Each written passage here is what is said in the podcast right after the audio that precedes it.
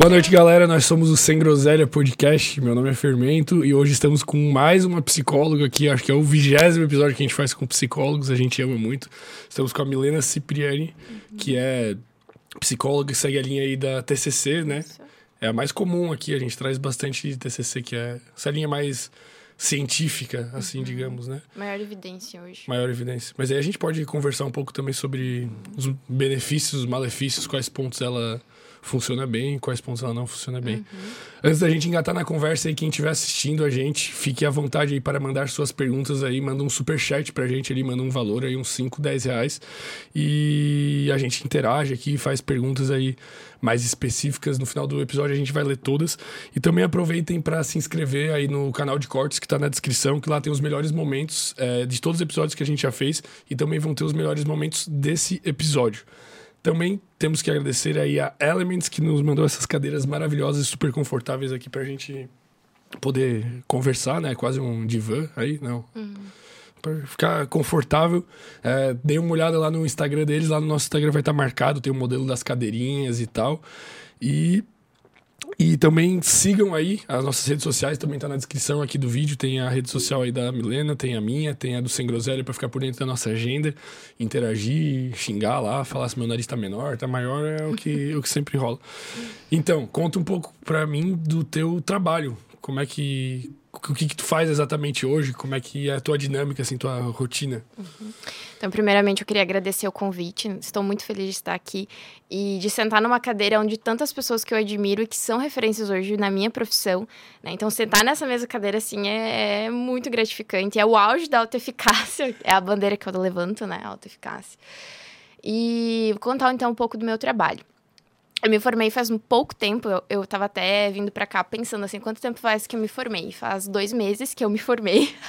tu sabe disso agora. Cancela, cancela. Cancela. Uh, faz tu, dois... tu tem quantos anos? Fazer o um parênteses. Eu lembro que tu era nova. É, 22. É bizarro, né? É uhum. É bizarro. É porque tu tem uma, uma postura muito de, de autoridade, assim. Tu fala com muita propriedade as coisas e não parece, né? Uhum.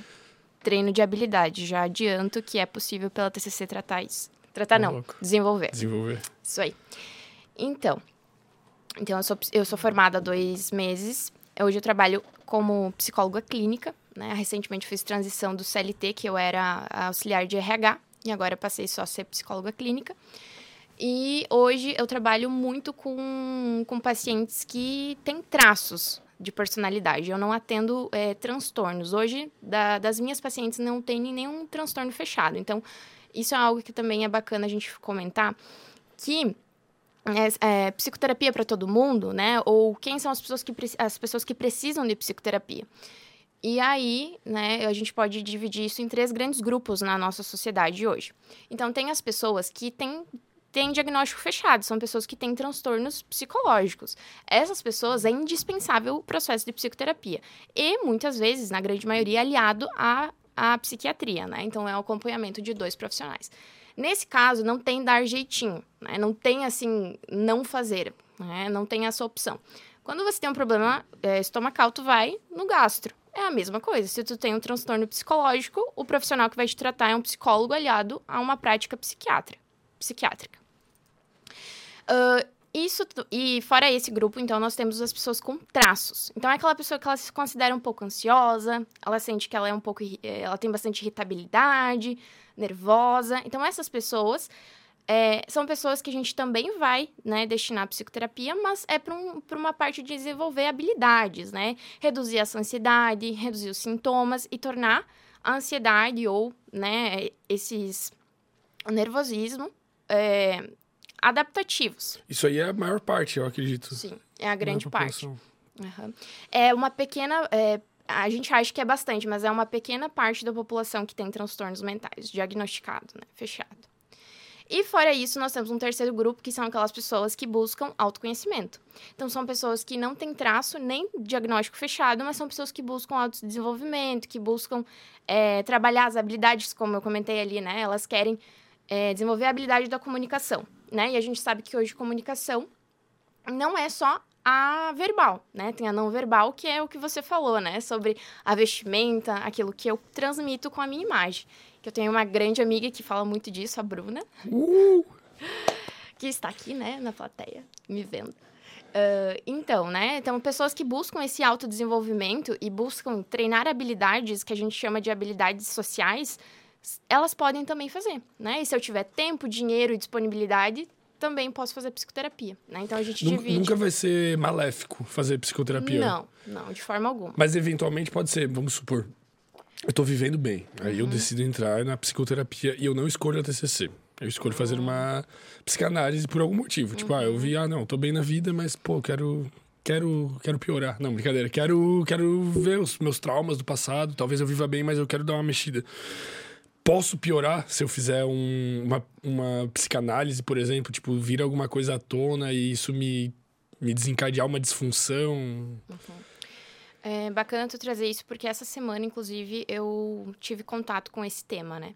Então, assim, hoje no mercado a gente tem a maior evidência, né? A maior é, abordagem com maior disponibilidade científica e, e que se sustenta, né, é, científica, né, pelo científico, é a TCC. Então, ela é padrão ouro para vários transtornos, né? A gente sabe que para depressão ela é padrão ouro, para ansiedade.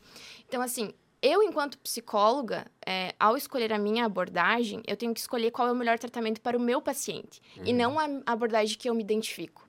Isso é algo muito antigo, né? Que há um tempo atrás, na história, a gente poderia escolher a abordagem que a gente se identifica, que pelos gostos pessoais, pela nossa visão de homem hoje isso é um pouco arcaico, é um pouco velho, né? Então. Eu não entendi bem. Tipo, se, se chegam. Tu, tu é, atende pela TCC, né? Tu, uhum. tu, a tua abordagem TCC.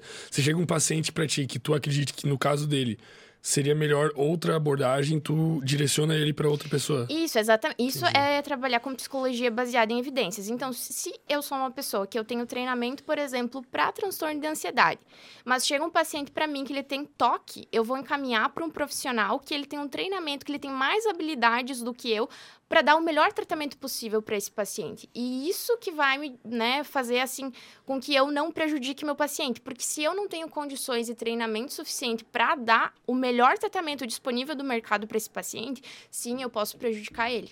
E tu acha que isso é que todos os psicólogos fazem? Não, acho que a minoria faz isso, né?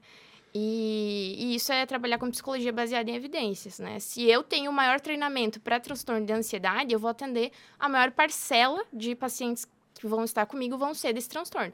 Porque hoje a gente tem uma gama de transtornos, não tem como eu ser especialista e tratar todos os transtornos, né? Então, é por isso que encaminhar, ter colegas que você confia, que você conhece, é a melhor opção. Porque aí eu vou dar o melhor tratamento disponível no mercado com, com o profissional com a maior expertise que vai poder dar o melhor tratamento possível para esse paciente. Senão pode. Senão a gente pode, coisa. inclusive, se eu não sei o que eu estou fazendo, né, que é não usar uma abordagem com a maior evidência científica do mercado, né, disponível que que, que mostra assim todos todos todos assim as direções apontam para aquilo, eu posso sim colocar o meu paciente em risco. Né? E tu acha que a tua faculdade te estimulou nesse raciocínio, nessa postura? Uh, eu acho que muito pouco, porque uh, ainda hoje é pregado essa ideia de que eu tenho que escolher a abordagem baseado no, nas minhas identificações pessoais. E, e, durante o curso, assim, eu até me identifiquei com a psicanálise. Fui um tempo, assim, é, entrando em contato com ela. Mas, é, quando eu comecei a me aproximar da prática clínica, eu comecei a perceber que o que tinha maior de, é, evidência disponível era a TCC. Né? E aí eu tive contato justamente com esse questionamento. Eu vou escolher a abordagem que eu me identifico ou a que mais tem chance de dar o melhor tratamento? Uhum. Eu escolhi a que dá o melhor tratamento para o meu paciente né? E aí você não pode ter é, o autor de estimação ou o filósofo de estimação, né? O, tu, tu tem que usar o melhor tratamento disponível para o teu paciente. Mas é, a maioria dos psicólogos que eu converso, eles falam que, que a sensação que eles têm é que na universidade é, é, é, é as matérias que são sobre, sei lá, sobre Freud, Lacan e Jung uhum. são todas dadas como verdade, não são dadas como um dos caminhos, são dadas uhum. como isso é a verdade, às vezes nem menciona as outras coisas. Contigo uhum. também foi mais ou menos assim ou não? Olha, eu tive o privilégio, eu acho, de dizer que uh, no meu curso existiam diferentes percepções de mundo, né? Então, assim, tinha professores que eles iam certeira na psicanálise, destruindo ela. E eu lembro que na época aquilo não me descia muito bem. Era, era desconfortante ver, porque é a primeira abordagem que nos é apresentada. Então, assim, você entra na graduação, você é muito no, é, jovem, não entende nada daquele mundo, e te jogam a psicanálise. E é muito estimulante, né? Ela é uma coisa fascinante, só que ela não tem evidência suficiente para se sustentar empiricamente, né? Então, o que que acontece? Tem, eh, eu tive o privilégio de ter professores que divergiam dessa abordagem. Então, eu tive um espaço de ouvir os professores debatendo, né? Então, assim... Pô, eh, Nossa, foi... Eu tenho uma professora, eh, a Solange. Ela foi uma pessoa, assim, que ela disse... Tocou muito nessa tecla da evidência e de que a TCC era padrão ouro para todos os transtornos. Inclusive, ela fazia uma brincadeira assim: se eu disser para você, para de, de se balançar na cadeira, você consegue dar um comando pro teu corpo, né? Claro, isso é treinado para quem não consegue, mas é uma coisa que tu consegue se autocontrolar, né? Então, é, é bacana eu ter tido essa experiência de ver os professores é, debatendo as teorias.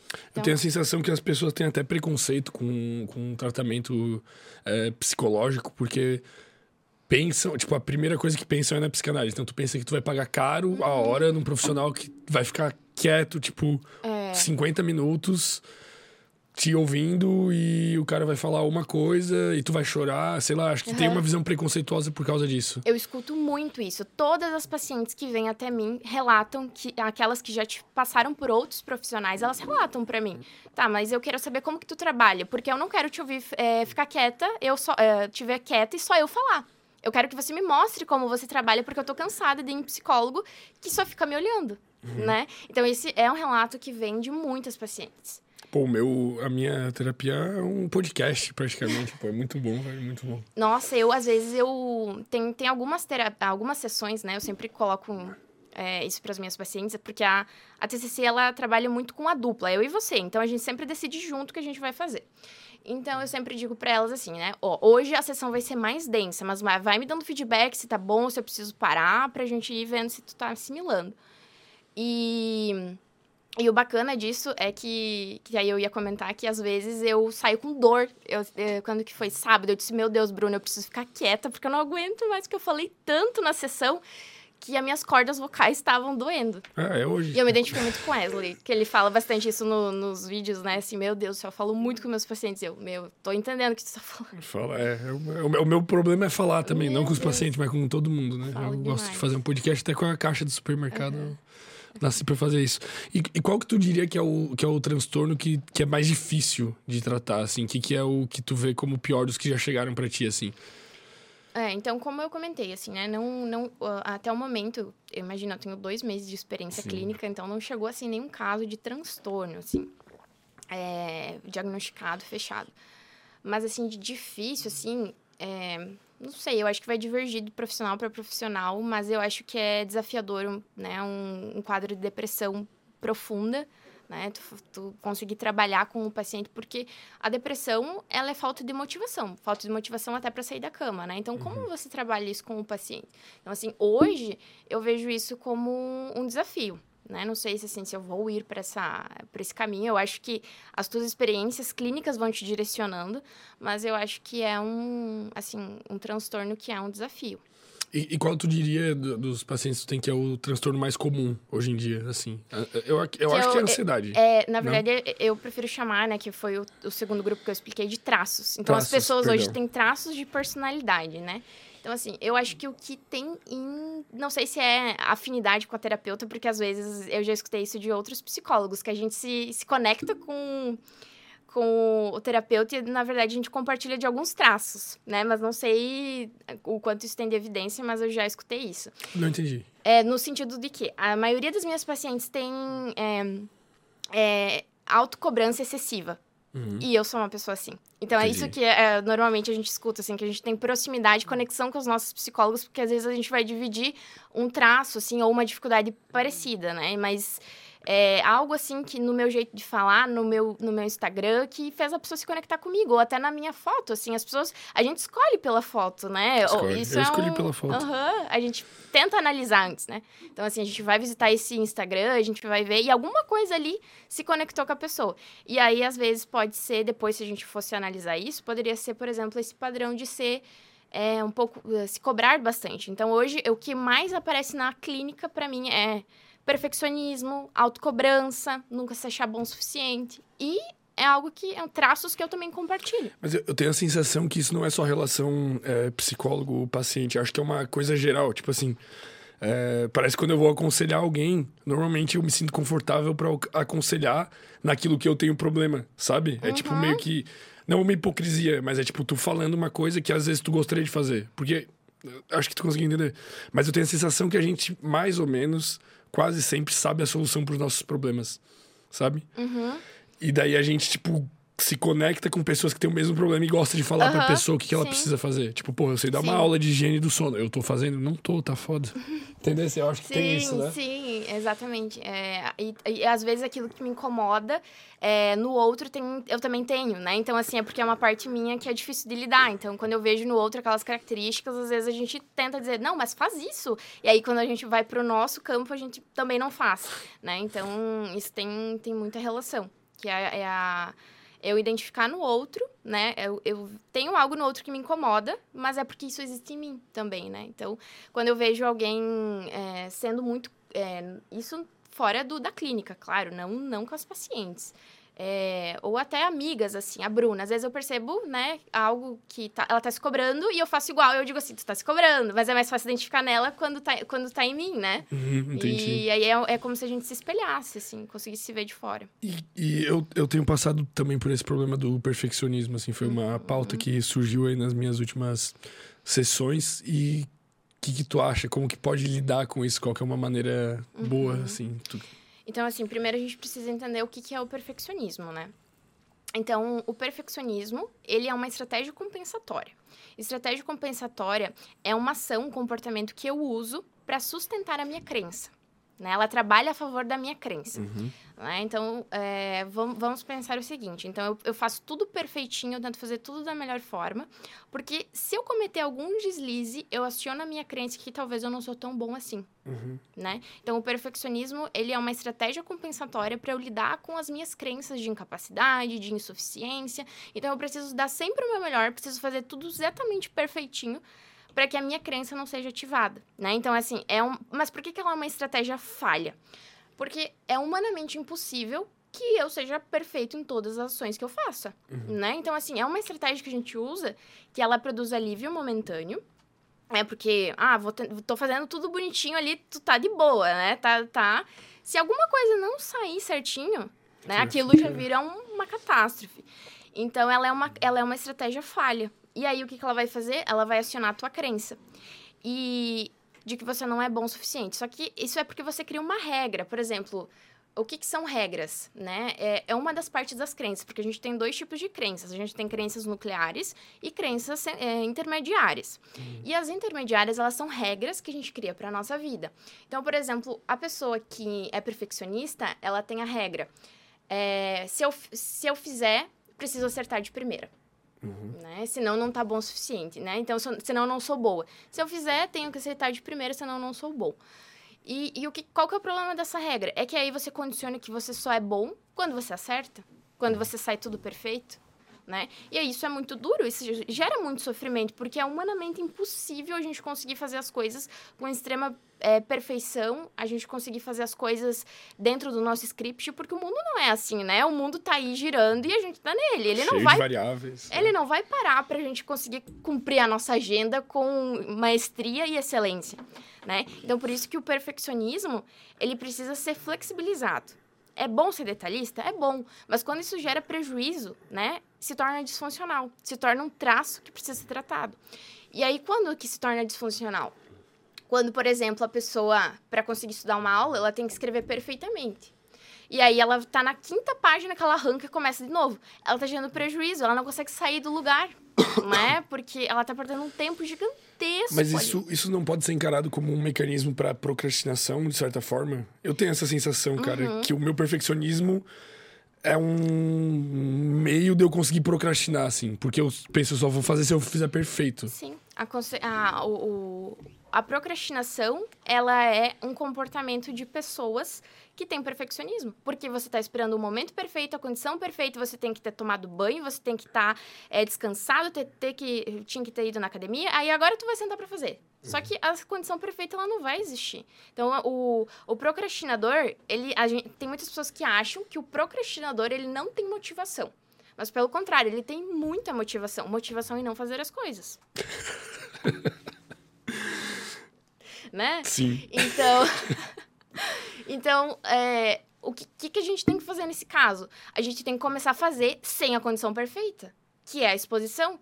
Não espera ter o, o momento perfeito, não espera ter as condições perfe perfeitas. Faça. E aí, como fazer? Não é como fazer, é faça. Tu e, tem que fazer. Então, acho que isso vai melhorando daí com o... Sim, porque você, você passa a ter um grau de exposição e aquilo se torna habitual. Então, por exemplo, se eu me, se eu me exponho a não arrancar a folha quando a letra tá feia, e eu, né, respiro fundo, trabalho aquele desconforto, porque o perfeccionista ele vai ter um desconforto gigantesco por, ela, por ver as letras ali feias e desorganizadas. Então você tem que trabalhar essa, essa impulsividade de pegar e arrancar a, a folha, deixar ali, você vai ver que o mundo não vai acabar por a letra tá feia. Se você consegue ler, show! E aí você vai começar a entender que isso não vai mais te gerar um prejuízo, mas você tem que começar a fazer, você tem que começar a controlar esse teu impulso de querer fazer perfeitamente. Porque além de você nunca ter a condição perfeita, isso vai te exigir um tempo muito maior do que a maioria das pessoas levam para fazer. Isso é uma dica até que eu dei, ó, eu falando das coisas que eu tenho como problema, né? Eu fui dar uma palestra, aí eu falei justamente isso, eu falei que é, se, se tu tá come querendo começar um canal, né? querendo começar um canal no YouTube, alguma coisa assim, é, vamos supor que tem um desafio daqui três meses, né? Tem duas pessoas que não têm um canal e as duas querem chegar a tantos mil inscritos primeiro, mil inscritos. Uhum. É, a pessoa que começar antes vai chegar primeiro. Sempre. Porque o perfeccionista que ele vai ficar procurando a câmera perfeita, não sei o que, ele vai perder um mês. E aquele cara que só começou, ele vai ter um feedback instantâneo. Sim. Tipo, ele fez, aí ele já viu, ah, não, isso aqui tá ruim, já vou melhorar. Que é uma uhum. coisa que a pessoa que não é perfeccionista nunca vai ter ela não tem esse feedback, porque ela tenta acertar perfeito, ela não vai acertar normalmente. Porque não existe perfeito. É. E, né? e não consegue. Então eu falei isso, mas, porra, eu passo muito por isso. Velho. Mas faz muito sentido. Exatamente. Você tem que começar a fazer. Faz do jeito que dá, né? Se você pegar a história de todas as pessoas que começaram na internet, é começaram com o que tinham. Começaram com a câmera que tinha, com o editor que tinha, né? Ou, ou fazia no próprio story e postava. É muito mais prático. Eu comecei a fazer isso porque eu percebo que eu perco muito tempo é, fazendo bonitinho lá no Canva. E comecei fazendo story e poupar. E isso para mim é uma exposição, porque eu sou muito perfeccionista. Então eu tento fazer isso para me expor e para eu ver que não é o fim do mundo eu postar do story no feed. E tu sentiu muita diferença de resultado ou não? Uh, tu diz assim, de, de entrega do conteúdo? Isso, é, de engajamento, sei lá, tipo, o teu perfeccionismo valia a pena? Não, não, não mudou, não mudou assim muita coisa. Gente... Eu se tornou mais assim a pessoa, uh, que bom que você postou porque eu queria ter salvo mesmo, não precisei tirar print. Foi esse o feedback que eu tive. Porque é até frustrante às vezes, tipo assim, a gente vai editar um, um Reels, o Gabriel é bem perfeccionista também, o, o Gabriel ali. E daí, cara, o Reels, às vezes que é mal editado, assim, tipo, foi feito meio nas pressas, ele viraliza e dá muito certo. E o outro que tá perfeito, tu olha e fala, meu Deus, pô, isso aqui tá gostoso de assistir, ele dá, tipo, nada de visualização. Isso que é uhum. bizarro, pô. Uhum. E... Porque é, é, é, o momento, tem um monte de variáveis que atravessa, né? Mas não tem nada que tu possa. Não existe uma medicação nesse, nesse caso, assim. Hum, de, de traços. de perfeccionismo, assim, vamos dizer. Não, é treinar habilidades, né? E uma das habilidades é a exposição. Então, como isso que eu falei, você, você treinar, é, você se desabituar. Porque o que, que é o perfeccionismo? Ele é um hábito, uhum. né? Que, que é o que o Wesley sempre fala, né? Ele tá lá na parte do cérebro onde é um hábito, é um comportamento que você automatizou e você aprendeu a ser dessa forma. Então, se você aprendeu a ser dessa forma, isso não veio contigo. Então, tu pode reaprender. Uhum. Não é inato. Né? Então, tu pode reaprender outras formas. E a forma para poder trabalhar isso é exposição, né? É você se expondo e você não seguindo o teu, expulso, uh, teu impulso de, de alívio, né? Porque é, alivia, é, é produz um alívio. É, e é aquilo que a gente fala de, de reforçador. Por que, que é um comportamento que perdura? Porque é muito, é muito reforçador e recompensador você arrancar aquela página e passar tudo bonitinho de novo. Aí você olha, meu Deus, que lindo, que bonitinha essa letra. Só levei o triplo do tempo. É, só levou, entende? Então é, é prejuízo se a gente Entendi. parar pra pensar. Só que é muito. Primeiro, é reforçador, produz alívio, porque daí tu tem perfeccionismo, você arranca aquilo daí. né? Foi bonito, foi, ficou bonitinho, tá de boa. Então produz muito alívio e isso é reforçador. Então por isso que perdura. Então qual que é a- o caminho pra isso? É você começar a, a se expor e não ceder a esse comportamento. E aí com a procrastinação é fazer, né? É, e aí a gente pode trabalhar com resolução de problemas, né? Porque assim, muitas vezes a gente vai estabelecer uma meta com, com o paciente para ele trabalhar durante a semana, né? Então assim, a gente combina, ah, essa semana você vai fazer tal e tal coisa. Essa é a tua meta, baseado num objetivo maior, né? Vou dar um exemplo. Então assim, vamos pensar que o objetivo do meu paciente é, é ampliar a rede de apoio dele. A meta vai ser se inscrever num esporte onde tenha grupo social. Tu entende que eu, eu, eu deixo mais pequenininho a- pra poder ser para atingir. Algum Mas tu explica pra ele ou tu só Sim, direciona assim? É tudo, importante, né? É, impossi- é muito importante que o paciente tenha claro do porquê que a gente tá fazendo cada coisa. Uhum. Pra ele fazer. Porque se eu te disser agora, pega aí, levanta e dá três pulinhos. Tu não vai levantar. Só se tu me falar o porquê. Eu tenho que te dar um motivo. Então é por isso que é muito importante que eu explique por que, que o paciente está fazendo o que ele está fazendo. E aí vamos pensar, se ele tem um, é, é mais difícil para ele, eu posso dar uma meta de falar com o porteiro, de conversar com alguém, para ele começar a se expor com esse ambiente social. Então, só que aí o que, que vai acontecer? A gente vai estabelecer essa meta e durante a semana ele vai encontrar algumas dificuldades. E aí na próxima sessão a gente vai montar é, é, soluções de problema. A gente vai trabalhar com resolução de problemas. E aí é nesse caso que entra a pro- a procrastinação. Então a gente vai combinar que essa semana tu obrigatoriamente tu vai se comprometer em fazer isso e isso. Aí tu vai pra tua semana. E aí tu não consegue fazer. Aí tu vai me trazer por que, que tu não conseguiu fazer e a gente vai trabalhar com um plano de ação e resolução de problemas para que tu consiga. E aí o que que acontece? Aí tu começa a fazer. É, então eu tinha vamos pensar assim, tenho a procrastinação de não conseguir ir na academia. E a gente começa a estabelecer uma, uma meta real, porque isso é muito importante, a gente não pode estabelecer metas irreais, e aí nenhum comportamento se sustenta em metas irreais. Né? O que, que é meta irreal? É eu querer começar a ir na academia indo cinco vezes por semana. Isso é uma meta irreal, né? Então, eu começo com uma meta real. Essa semana tu vai uma vez por semana na academia. Show. O paciente começou a cumprir. Ele vai, ele se sente capaz, que é a autoeficácia. Então, ele começa a pensar assim, poxa, nem foi tão difícil. Eu consegui vir, tô aqui, posso mais uma. E aí, esse sentimento dele se sentir capaz de realizar uma atividade faz com que ele continue no comportamento, que é a autoeficácia. Né? E isso gera impactos não só no comportamento, não só na, na redução da procrastinação, mas gera um aumento da autoestima. Porque um dos componentes da autoestima é a autoeficácia. Então, tu se sente capaz de fazer. E aí, a gente tem que trabalhar muito com pacientes procrastinadores que não é 8 ou 80. Né? Tem dias que tu vai conseguir, tem dias que tu não vai, né? Então, assim, não é pra dizer assim, meu Deus, não consegui, agora tá tudo perdido. Né? Então, daí você tá voltando ao perfeccionismo, que você tem que ser tudo, tudo não tem que ser nada. Eu sou assim, velho. Eu faltei um dia, eu falto uma semana. Porque, ah, essa semana já foi, já. Né? Mas, Foda, né? né? Na luta por que aí, né? não ir, né? Assim, Sim, é, é é aquela, burrice é aquela frase antes feito do que perfeito, né? Exatamente. E eh, tu diria que essa. Eu acho que essa autoeficácia, essa sensação, ela vai meio que gerando um sentimento de que tu vai vencendo e tu vai cada vez vencendo mais, assim. Tipo, parece que isso é meio que um dos segredos do sucesso. Uhum. Vamos dizer assim. Tu diria que sim? Tu diria que não? É, nunca, nunca ouvi esse termo, assim, né? O segredo do sucesso, mas a gente poderia chamar. Porque os pacientes, eles melhoram porque eles se sentem mais efic- autoeficazes.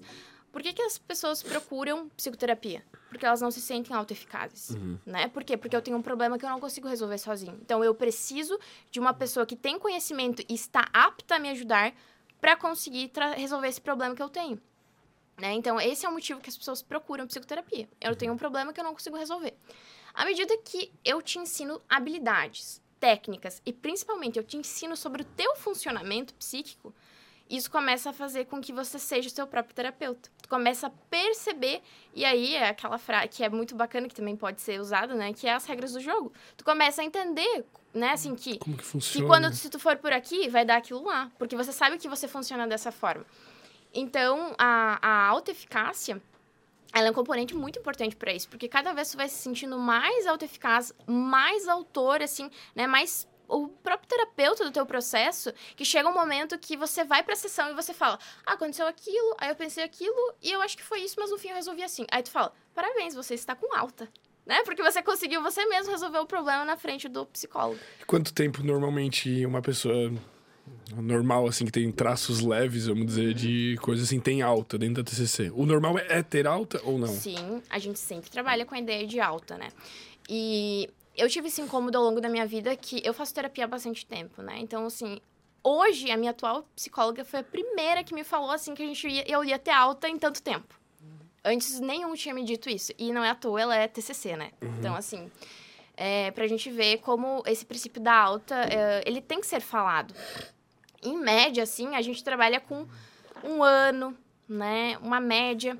Isso vai depender muito do padrão, dos padrões de, cre de crença desse paciente, né? uhum. né? Então, se ele for muito é, rígido, se tiver crenças muito rígidas, a gente vai ter que trabalhar mais essa flexibilidade. E aí tem o tempo do paciente. Então, assim, existem protocolos na TCC para tratar todos os transtornos. E ele, inclusive, prevê tempo de tratamento. Só que a gente tem que lembrar que a gente está tá tratando um ser único, individual, e que ele vai ter o tempo dele. Uhum. Né?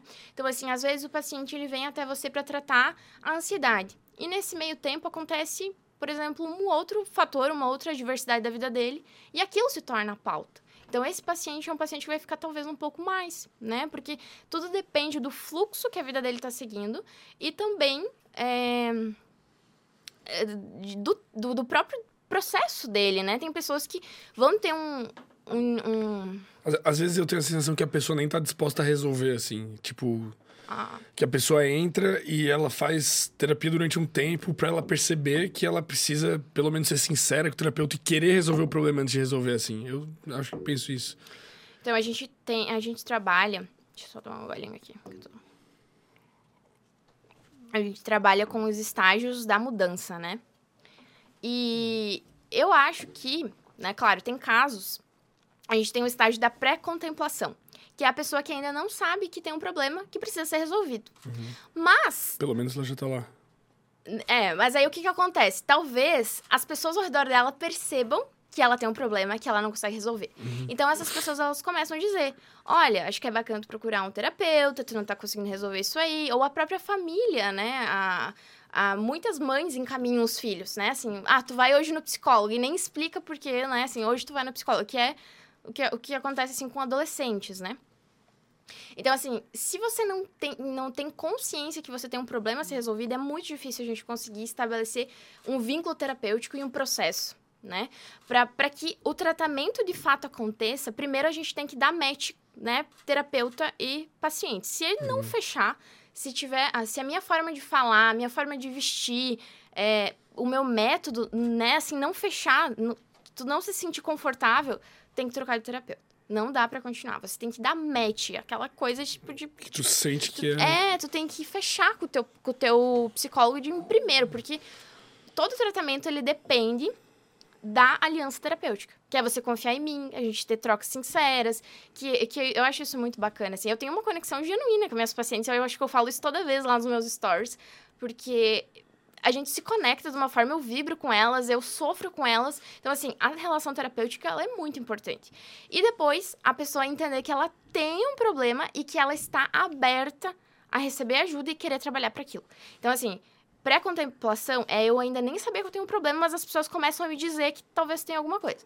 Aí eu entro na contemplação, que eu percebo que eu tenho um problema, mas eu não sei como resolver. E aí é nesse estágio que a gente normalmente procura, né, em maior massa, assim, os mas, mas o ideal, então, é a pessoa procurar, assim. Sim, tipo, sim. eu não posso chegar e falar, ô oh, mãe, tu é loucaça, vai para um psicólogo. Não.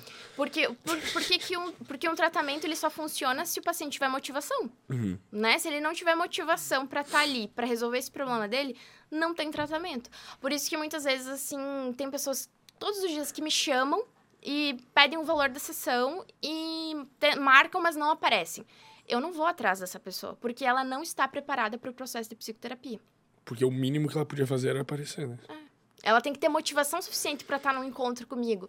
Então, assim, ela é uma. Essas pessoas são pessoas que ainda não estão prontas para o processo de psicoterapia. E eu prefiro que seja dessa forma, porque eu sei que o processo vai ser prejudicado se ela não tiver motivação. Uhum, né? Então, assim, no início da nossa carreira é muito tentador, né? Você, assim, você vem uma pessoa até você, você quer que ela fique. Uhum. E assim com as minhas pacientes também, né? Uh, a gente, pela parte financeira, pela parte de, do início de carreira, a gente quer que fique. Mas eu levo a minha profissão, assim, como algo muito à risca. Então, eu sei que se elas não tiver é, motivadas suficientes para estar tá ali, não sou eu que vou fazer isso, né? Porque eu sei que eu vou prejudicar o processo e a gente não vai ter efeito.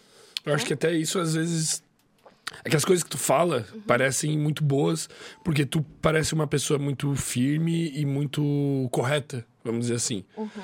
Mas eu consigo imaginar um mundo em que o psicólogo não dá alta pro paciente, porque se ele der alta é menos um paciente pagando, uhum, sabe? Tipo, eu tenho essa sensação, uhum. sei lá. Sim, e pode existir, né? Assim, por N razões isso acontece. Mas aí eu tô pensando mais uma vez em mim e não no paciente, né? Que é quando eu escolho a abordagem baseada no que eu gosto e não no que é melhor pro paciente. Entendi. E tu já atendeu pacientes com vícios, por enquanto, ou não?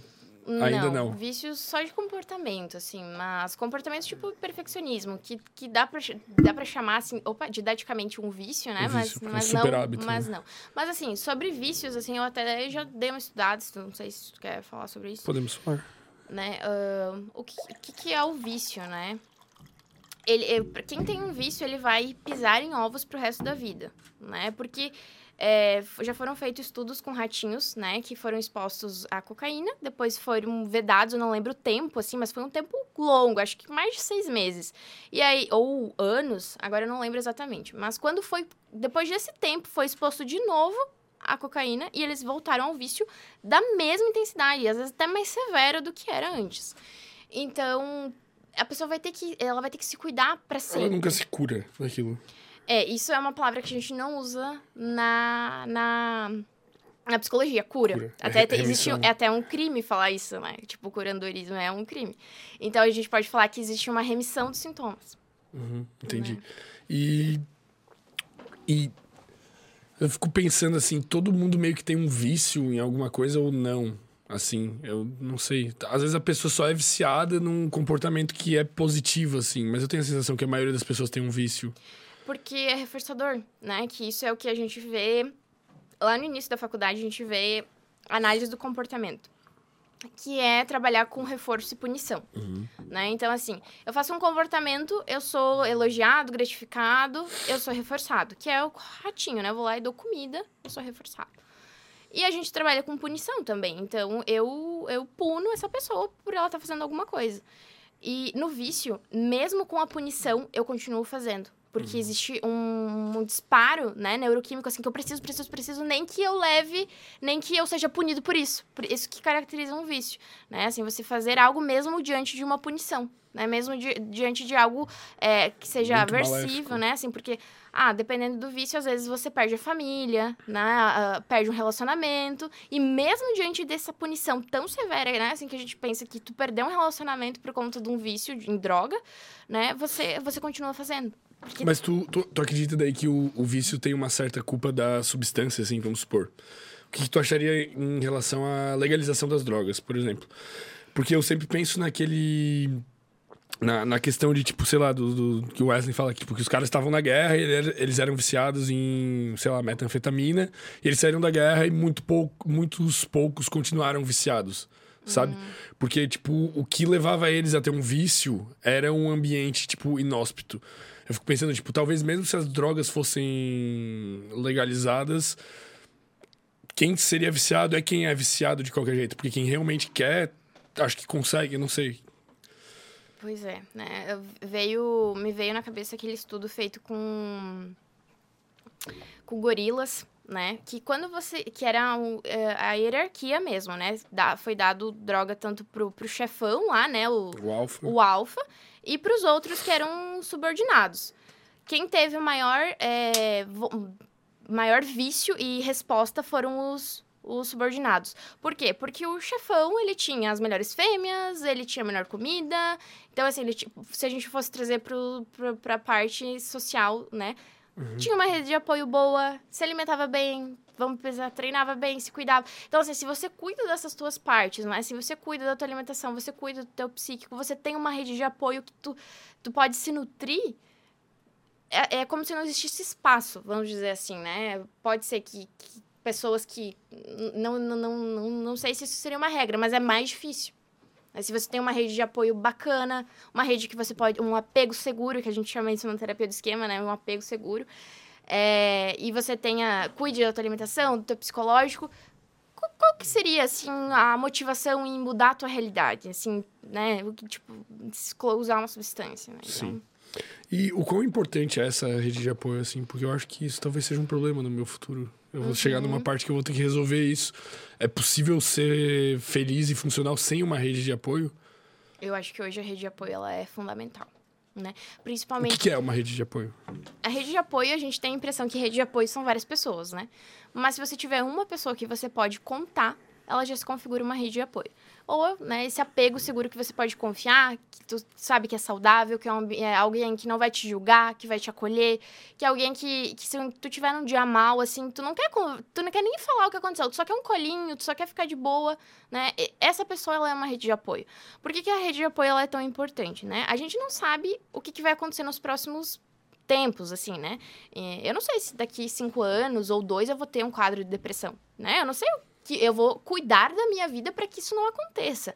Mas tem adversidades da vida que acontecem que estão fora do nosso controle e pode desencadear um episódio depressivo, né? Assim, eu, eu, por exemplo, nunca lidei com o luto, assim, de uma forma muito decisiva. Então, eu não sei como que vai ser quando eu lidar, né? É um exemplo para a gente pensar. Uhum. Então, por que, que a rede de apoio é importante nesses momentos? Porque caso eu venha a entrar num, num, num transtorno onde eu precise da rede de apoio como um fator muito importante para minha melhora, né? Que vai ser alguém que vai estar tá junto, né? E aí, nesses momentos, o psicólogo chama essa rede de apoio, que são os casos de ideação suicida, de suicídio. Então, a gente precisa trazer essa rede de apoio para que ela ajude fora do setting, né? Porque o psicólogo não vai estar o tempo todo com o paciente. Né? A gente até aumenta a frequência das sessões nesses casos, mas a gente precisa de uma rede de apoio para que seja esse apego seguro, né? Esse lugar sem julgamentos, que seja alguém que eles possam contar como referência. E como que eu posso construir isso, assim? Sei lá se já atendeu ou eventualmente se for atender alguém, como é que tu é, estimula a pessoa a conseguir desenvolver isso com alguém? Porque uhum. eu acho que o mundo hoje passa por é, tu tem dificuldade de encontrar conexões verdadeiramente profundas com as uhum. pessoas e uhum. poder confiar totalmente. Sim, e isso é uma demanda clínica muito grande também, né?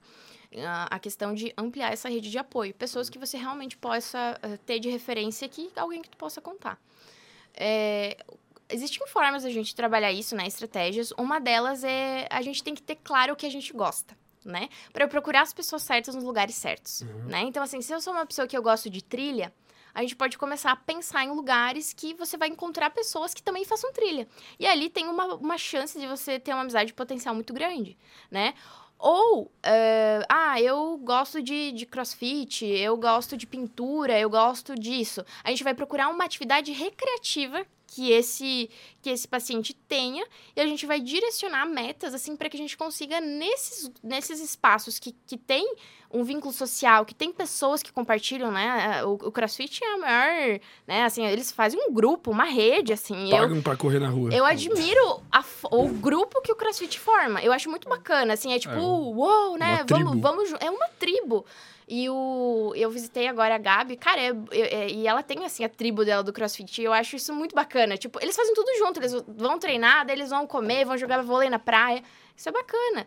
E quando a Gabi veio pra cá, a Gabi não tinha ninguém aqui. Então, olha só que bacana. Um meio que é onde ela foi na atividade física, física ela encontrou uma rede de apoio. Né? E ali vão ter pessoas que elas vão se aproximar mais. Uhum. E é nessas que a gente vai focar, que a gente vai nutrir para que esse paciente, então, ele crie uma rede de apoio. É possível uma pessoa da minha rede de apoio ser uma pessoa que eu não conheço? Eu fiquei pensando nisso porque antes a gente estava falando, por exemplo, do Gaulês. Uhum. Ele faz live todo santo dia, tipo, mil horas, sabe? E tem muita gente que às vezes está mal e tá lá na live e sente que faz parte ali do chat, tá trocando uhum. uma ideia com ele. Essa a, a, tecnologia parece que aproximou as pessoas uhum. famosas das pessoas assim, tipo, tanto que eu conheci ele no final de semana eu não fiquei com a sensação de que eu tô indo conhecer uma pessoa. Eu, tô, eu fiquei com a sensação de que eu só encontrei uma pessoa que eu já conhecia, sabe? Porque eu já sei como ele é, eu já sei como ele fala. E, e, e, tu acha que isso é efetivo de certa forma ou não? É porque eu nunca vou conseguir, sei lá, desabafar, né? Uma Sim. pessoa nunca vai conseguir. Mas dá pra ter essa sensação, é válido? Sim, sim, é um, é um lugar, assim, de referência, né? É um lugar que, que, que se alinha com seus valores de vida, é um lugar, assim, que, que tem, de alguma forma, uma tribo mais indireta, que não tem essa, esse calor humano, mas, de alguma forma, é uma tribo. E aí, se a gente parasse pra pensar naquela ideia de ambiente virtual, é o teu ambiente, né? Então, são pessoas que, que reforçam mesmo os comportamentos que você tem, né? Que são tão... Dá pra dizer que, de certa forma, sim. Tu diria que é praticamente impossível uma pessoa tá 100% bem, tipo, se ela não tem uma rede de apoio. Tipo, sei lá, o cara que talvez more no meio da floresta e tá lá sozinho, assim, tipo, muito provavelmente ele não vai estar tá psicologicamente bem. Eu tenho essa sensação, pô, o cara que já mora sozinho, né? O ser humano é feito para ser social. É. A gente é feito para ser individual, né? Nós somos seres individuais, mas a gente também é feito para viver em sociedade, né? Então, eu, eu acho que é não, não, não, meu, minha opinião, eu acho que é impossível você viver saudável e bem sem as pessoas, né? Até porque a pessoa que se isolou já tá querendo é. dizer alguma coisa, né? Normalmente ela tem um trauma, uma uhum. revolta, eu acho, né? Sei lá. Não, mas Sim. eu não sou psicólogo. É, pode ser várias hipóteses do isolamento, né? Muita, muitas coisas. Uhum. E, e no sentido ali que tu falou. A gente tinha conversado antes de começar sobre a questão da visualização, né? Que eu falei que tu ah, me contou aí da tua experiência uhum. é, de visualização, que tu queria estar em tal lugar e tu uhum. tinha uma foto disso e tal, assim. E é uma coisa que me ajudou. E é, eu queria que tu falasse da importância disso. Se, se tu trabalha isso com as tuas pacientes, por exemplo, uhum. assim, se uhum. tu tenta, tipo, fazer elas é, definirem objetivos claros, tipo, sei lá, botar uma foto disso na parede, se tu acha que isso tem realmente uma eficácia. Uhum. E se isso uhum. seria o segredo, igual o livro, né? Uhum. Da mentalização. Sim. Uma das, das primeiras atividades, assim, que eu busco trabalhar com as minhas pacientes é a atividade dos valores. Que é entender, assim, o que é importante para mim né? Assim, o, isso pode incluir características minhas, né? Então, assim, a forma como eu falo é algo importante para mim, então uhum. isso é um valor para mim. É, lugares, né? Então, assim, praia para mim é um lugar é um lugar que é o meu apego seguro, é o meu lugar, né? Então, assim, é um valor para mim. Então, lugares, pessoas, características, animais, tudo isso pode ser um valor para você, uhum. né? Então, assim, a gente precisa primeiro investigar, assim, o que, que é importante para mim. E aí, em seguida, a gente precisa entender assim quais são os comportamentos que me aproximam desses valores, né? Então a gente primeiro a gente precisa saber o que a gente quer, depois que caminho a gente tem que seguir. Mas do, a gente também tem que ter o outro paralelo, que é quais comportamentos me afastam de quem eu quero ser. Né, dos meus valores, dos lugares que eu quero cultivar, pessoas. Então, a gente também tem que ter esse paralelo. E aí, a gente também tem que entender, assim, com o que eu tô lidando que tá me impedindo de escolher A e não B né? Então, por exemplo, assim, se eu tenho um valor de saúde mental, o que que tá me levando a escolher ser perfeccionista em vez de antes feito do que perfeito? Né? Talvez uma crença que eu não sou boa o suficiente. Uhum. Então, assim, a gente precisa entender o que que eu tô lidando que tá me fazendo escolher não A, uh, porque não A, né? A ou B. Uhum. Né? Então, por, então em, para, fazendo um fechamento com isso que você me, me falou. O mapa da visualização dos meus pacientes é os valores. Então elas saem da sessão com isso em mãos, né? Embora eu faça online, eu compartilho a tela, a gente monta junto a atividade dos valores e elas vão sair da sessão com os valores na mão delas. E o relato é assim, tava perdida, eu olhei para os valores. Né? Os valores eles se tornam uma visualização, eles se tornam uma âncora, uma direção. Então assim, é muito importante, porque se eu não sei para onde eu quero ir, qualquer lugar serve. Que é o meu, meu namorado sempre usa esse, esse exemplo, né? Se eu ir para um aeroporto, chegar para a mulher e falar assim: "Eu quero o, o melhor lugar que você tiver". Ela vai dizer assim: "Tá". O, tipo, porque às vezes as pessoas falam assim: "Não, eu quero ser feliz. Eu quero o melhor lugar que você tiver aí". Tá, mas me defina. Para mim, o melhor lugar pode ser a Grécia, para você o melhor lugar pode ser as Maldivas, né? Assim, o então a gente precisa ter muito claro o que a gente quer para ir a partir daí a gente começar a traçar as nossas metas. E aí, durante o tratamento, o, os valores eles vão servir de Tá, você está fazendo isso, que é desconfortável hoje, mas é para atender aquele teu valor lá, né? Por exemplo, a pessoa, às vezes, ela vai ter... É, vai querer desenvolver a comunicação dela. E vai ser difícil no início se expor, começar a falar, vai gerar um desconforto, vai gerar ansiedade. Aí a gente vai lembrar, olha, né, tu tá fazendo isso porque tu tem um valor de que você quer se realizar profissionalmente e talvez a comunicação hoje é importante para ti. Então, assim, para justificar e ter um motivo muito consistente para você fazer o que você faz. Né? Então, os teus valores é as tuas visualizações. Né? Então, é basicamente isso. Isso tudo que tu falou, para mim, eu consigo, tipo, linkar 100% com religião, cara. Tipo, tudo que tu falou parece um discurso quase que religioso, sabe? É, isso que eu encaro como um dos benefícios... Quer que eu ponha mais água pra gente? Pode ser. Um dos benefícios, assim, vamos dizer, da religião. Porque essa questão de, por exemplo, tu orar é um exercício de visualização. Tu tá pedindo o que tu quer que aconteça. Tu tá visualizando, tipo, ah, eu quero um emprego. Tipo, se tu tá todo dia lá de joelho, tu tá meio que mentalizando o que tu quer que aconteça, e isso só de tu mentalizar te faz é, ter mais motivação ao longo do uhum. dia para tu atingir os teus objetivos. Assim, uhum. Eu diria que é o lado é, científico da, da, da religião. Uhum. E, e, e, como que tu lida assim com a religiosidade dos teus pacientes? Porque muitas vezes eu vejo que a religião, ao mesmo tempo que tem esse ponto positivo, traz muitos aspectos negativos, né? Em diversos aspectos, tipo, sei lá, no sentido de culpa, de o que, que é pecado, o que, que não é, assim, porque é um, uhum. são conceitos muito diferentes, né? Uhum. Não sei se tu já passou por alguma questão assim, é, uhum. ou se tu passar, como que tu lidaria assim, porque é uma questão... Uhum. Bem, bem, bem pertinente essa tua colocação. Então, eu, enquanto psicóloga, não tenho espaço para falar sobre isso, né? Assim, para trazer a minha concepção religiosa para a sessão. Eu vou respeitar a da paciente, né? Se em algum momento ela quiser trazer, a gente vai acolher aquilo que ela está trazendo, vai entender isso como uma visão de mundo dela, né? Mas se por exemplo, algum, algum pecado, vamos usar assim, se algum pecado que está na religião dela e ela traz isso para a sessão, está sendo disfuncional para ela, ou, ou seja, está tá gerando sofrimento, né? A gente vai avaliar se ela quer manter ou não esse comportamento, né? Então, a gente vai é, flexibilizar, né? Pensando assim de, de né? O que, o que, você acha que vai acontecer se você fizer isso? Ah, vai ser isso, né? Mas por quê? A gente vai é, fazendo questionando. A, questionando, vai fazendo a paciente refletir sobre isso. E, e muitos chegam ao ponto de eu posso viver a minha vida de uma forma e isso não, não significa que eu estou é, distante de Deus. Então, uhum. é isso muito que as pacientes chegam, né? Numa, numa concepção. Então, aquele comportamento que talvez pela igreja vai ser dito como um pecado, se isso gerar sofrimento para a vida da paciente, ela quiser trazer para a sessão e ela quiser é, tirar isso ou, ou, flexibilizar isso, que ela sempre que vai ser a pessoa que vai né, tomar essa frente, a gente vai flexibilizar com as técnicas que a gente tenha disponível e tornar esse comportamento mais funcional. Fora a religião, tem alguma outra coisa que tu tem que ter um, um, um respeito, assim, uma delicadeza para lidar muito grande, assim, tipo, que seja equiparável? Ah, uh, que eu tenho que lidar, eu acho que, assim, o, o sigilo, né? É algo assim que a gente tem que que é primordial. O que, que difere, acho que assim, a, a, o ponto que mais difere a gente de qualquer outro profissional é o sigilo. Né? Então, assim, todo cuidado possível, é, som ambiente para abafar, fone. Qual é o limite do sigilo psicológico? Se o teu paciente chegar para ti e falar assim, eu vou matar minha mãe amanhã, uhum. tu pode fazer alguma coisa, tu pode assinar Estou autorizada a quebrar sigilo. Qual que é o... É, em casos de, de suicídio, mas aí a gente, eu vou trabalhar com o paciente sempre a quebra do sigilo, né? Eu vou, eu vou falar o seguinte, né?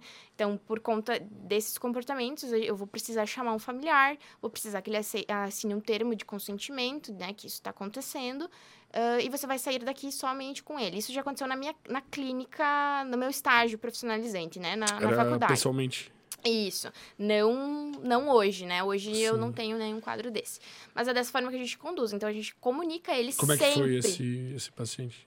Até onde tu puder falar. Uhum. A gente conseguiu manejar. Né? Então, assim, a gente até cogitou, assim, a, a gente avaliou, eu, a gente sempre tem supervisão clínica, a gente não atende pacientes sem supervisão clínica. E hoje eu também ainda recorro às minhas professoras de supervisão clínica para poder estudar os casos, e isso também em sigilo, né? Sigilo profissional. É, então, junto, a gente né, avaliou o risco, se de fato existia um risco né, dentro daquilo. A gente conversou, a gente criou planos de ação se o pensamento viesse, que antes a pessoa tem uma ideação, depois ela comete né, o, o suicídio. Primeiro ela idealiza, cria planos. Então, a gente é, investiga isso.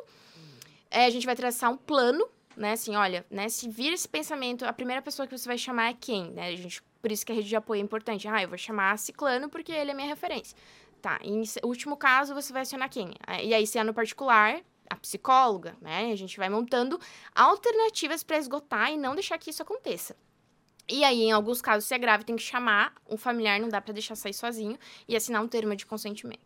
Se fosse o caso, tipo, da pessoa querer matar alguém, seria a mesma postura. Daí tu acionaria o familiar também. É, exato. Eventualmente até a polícia, sei lá. É, tem, dependendo assim, é, por exemplo, se a pessoa está sendo investigada, a gente também pode ser chamado para depor, é, assim. e aí a gente pode quebrar o sigilo, né? Claro, a gente vai, ainda vai preservar a subjetividade, todos, né, elementos que não, não vão ser prescindíveis, mas a gente... Caralho, já teve casos assim, tipo, famosos? Não? não? Ah, famosos? É, não. Eu não, não sei, deve só ter de, tido, Só né? de relatos, assim, de prof. Mas agora me veio um outro relato, assim, que talvez seja o desafio. É, a minha prof me contou isso uma vez, assim, que de que às vezes você vai, vai empoderar, empoderar uma mulher para que ela rompa um relacionamento abusivo e o homem fica contra a psicóloga. Então, assim, de ser perseguido pelo ex-marido, né? Ou porque você Caralho. foi culpa da psicóloga de que ela rompeu o relacionamento que era que tinha violência doméstica, né? Então, Nossa. isso é um relato que eu já escutei de mais de uma psicóloga. E se, chegar alguém pra ti e falar assim, é, eu já matei X pessoas e eu vou matar ainda, tipo, um comportamento já é usual, sei lá. É um caso extremo, né? Mas, tipo, no caso de um, Bem psicopata. Porque, tipo, é uma coisa, acho que é um paciente que tu tá acompanhando, ele fala, cara, eu quero matar alguém. Outra coisa é um paciente que mata pessoas com frequência. Tipo, no caso, sei lá, de um psicopata que tem prazer nisso. Sei lá. Qual a postura? É muito complexo, né? É muito é, louco. bem complexo. Acho que tem que assim. recorrer pra outros. É, eu. É porque assim, o código de ética ele nos respalda que a gente pode não aceitar a demanda que a gente não se sente preparado. Né? Então, ele, eu estou autorizada a negar demanda, né? Então, assim, tem psicólogas que, por exemplo, ah, não conseguem lidar com abuso infantil. Elas têm o direito de dizer que não se Nossa, que não que não estão preparadas emocionalmente para atender. Então, a gente pode dizer, então eu posso recusar essa demanda, né? Entendi. Deve ser complicado também a questão de. As de abuso sexual, acho que deve ser muito. é, complicado. Por que que tu. Por que que psicologicamente é, um abuso, principalmente sexual, é tão traumático, assim? Por que, que o abuso sexual é o mais traumático dos abusos, assim? De, de- o que, que tu diria que tem. Parece que a, que a questão sexual ela tem um peso muito grande, assim, tipo, em relação aos outros tipos de abuso, assim. Eu, eu, eu acho que eu consigo entender o porquê, mas eu não consigo entender, tipo, psicologicamente o, o, o porquê é tão nocivo, assim. Talvez porque o órgão sexual esteja relacionado com prazer e aquilo se torna uma perturbação, assim, não sei. Tu já passou por algum, algum paciente que. Hum, Não, nu- nunca vi isso em casos clínicos, assim, né? Eu vi, eu- me veio na cabeça um, um caso famoso que é a ira de um anjo, não sei se tu já chegou a ver. Não. É bem famoso, tem na internet, se vocês quiserem ver. É, a criança, é, desde muito nova, assim, ela é, é, teve uma- um, um parto, né, bem difícil. Eu não vou me recordar exatamente se foi isso, mas eu acho que foi um parto que de uma usuária de drogas. A mãe era usuária de drogas, né? Então, e aí ela foi molestada, violentada desde bebê, bebê, assim, poucos meses, né? E ela desenvolveu traços, né, de, de psicopatia, assim, de machucar outras crianças. Ela começou, depois de um tempo, fazer isso com o irmão, machucar o irmão, né? Então, assim, porque tu, tu colocou aquela criança a um nível extremo de vulnerabilidade, de dano, de violência, que o, é, é como se desse um pane ali e ela desenvolveu esse traço, ela desenvolveu esse transtorno. Então, eu não tenho, assim, é, nunca estudei muito sobre isso, então não, não teria muitos elementos para trazer, mas me veio esse caso, assim. Esse, esse conhecimento me dá, tipo, saber essas questões psicológicas me faz ser mais empático até com pessoas que fazem, tipo, coisas absurdas, sabe? Tipo, obviamente tu não tira, tipo, a culpa da pessoa por ter reproduzido um comportamento extremamente nocivo, mas faz tu entender que sempre que a pessoa tem uma, uma disfunção de cometer uma atrocidade, assim, tiveram fatores que culminaram pra, pra, pra aquilo acontecer. Tipo, não é algo do, do, do acaso, né? Sim. Não sei se sempre. É, a, a às vezes a gente. é, eu e meu namorado, às vezes a gente assiste série de serial killer ali, aí a gente fala assim, né? Mas no fim sempre tem um porquê. Tipo, a história se justifica? Não justifica, né? Mas assim, teve um, um fator precipitante. E é por isso que quando uma pessoa é julgada por conta disso, ela nunca vai presa. Ela vai para um hospital psiquiátrico para tratar um transtorno. E tu acha isso certo? Eu acho, assim, e, e isso é algo que a gente debateu muito na faculdade, que muitas pessoas não tinham transtornos, né? Não tinham um transtorno, mas foi utilizado para que não tivesse a pena correta, né? Então pode ter... É um artifício jurídico, assim. Teve alguns desvios, né, ao, ao longo da história. E como que tu pode é, diferenciar traços de um transtorno, de fato, assim? Qual é o limite de um traço para um transtorno? Então, para diagnosticar transtorno, a gente recorre ao DSM, né? Que é o, mana- o Manual Diagnóstico de Transtornos Mentais. Ah, o que, que caracteriza um transtorno? Primeiro, o conjunto de sintomas e comportamentos. A prevalência, né? Então, assim, ah, se você pegar o DSM, eu tenho lá em casa, é um livro bem grosso, né? Às vezes eu já sentei com... com eu tô precisando música, só falo do meu namorado. Eu e o namorado, a gente senta olhar, né? E aí a gente começa... Meu Deus, eu tenho isso, eu tenho aquilo, eu tenho aquilo. Calma, né? Assim, são um conjunto de comportamentos que muitas pessoas na, na, na, na, na sociedade podem ter. O que, que vai diferenciar? O prejuízo, que é aquela coisa, né? Assim, eu posso é, ter um perfeccionismo, mas isso não me gera tanto prejuízo. Agora, se eu tiver um toque, eu tenho um prejuízo. Que é o, eu tô impossibilitada de viver a minha vida por conta do meu toque, do meu perfeccionismo, de querer tudo limpo o tempo todo, e meu cabelo, e bac- né? Assim, você, você parou a sua vida pra poder dar conta disso, né? E aí a prevalência, quanto tempo isso tá acontecendo? Né? Então, assim, tu tem que ter um, um período de tempo considerável para falar que isso é um transtorno, né? Então, assim, não é, ah, eu, eu tenho isso, eu, então eu tenho transtorno. Não. Né? A gente tem que analisar a prevalência, faz quanto tempo que tu tem isso, a gente tem que... Então, é uma série de fatores que a gente tem que analisar. E uma pequena parcela da população hoje tem transtorno. Não é... A gente acha que é bastante, mas é bem pouco, é mais traços, né? E, e por que que tu acha que esses traços, hoje em dia, são tão mais evidentes? Tu acha que, tipo, a conscientização sobre psicologia e a disseminação dessa profissão tá trazendo pessoas cada vez mais diagnosticadas e se preocupando com isso? Ou, de fato, a sociedade está, de certa forma, corrompendo o ambiente e gerando cada vez mais disfunções por causa do avanço tecnológico? Eu acho que assim, a gente já tem uma predisposição, né? Que é o temperamento. A gente nasce com isso. Tem algumas pessoas que elas vão ter um temperamento mais de, de luta, assim, né? Mais pra, expansivas e que vão, né? E pessoas que são mais fuga, que são mais retraídas, né? E isso vai depender do, do temperamento. Então, isso é genético. As pessoas nascem com características, né? Com, com temperamento X ou Y. Mas, né, e aí vem a história do ambiente. Então, se eu tô num ambiente, né, que, por exemplo, eu, eu cresço numa família onde eu tenho que, com quatro anos, fazer inglês, balé, é, estudo numa escolinha manhã e tarde, futsal, sabe? O que, que isso vai acontecer se essa criança já tiver uma predisposição a ser perfeccionismo ou se cobrar? Né? Assim, a gente vai intensificar isso, a gente vai levar num linear lá em cima. Né? Então, assim, tudo depende da, do, do, do te- do temperamento, da predisposição e do ambiente que essa pessoa é colocada. Ou ela nasce numa outra família que, que tem um fluxo menor de agitação, ela não vai é, colocar isso, então, em evidência, né?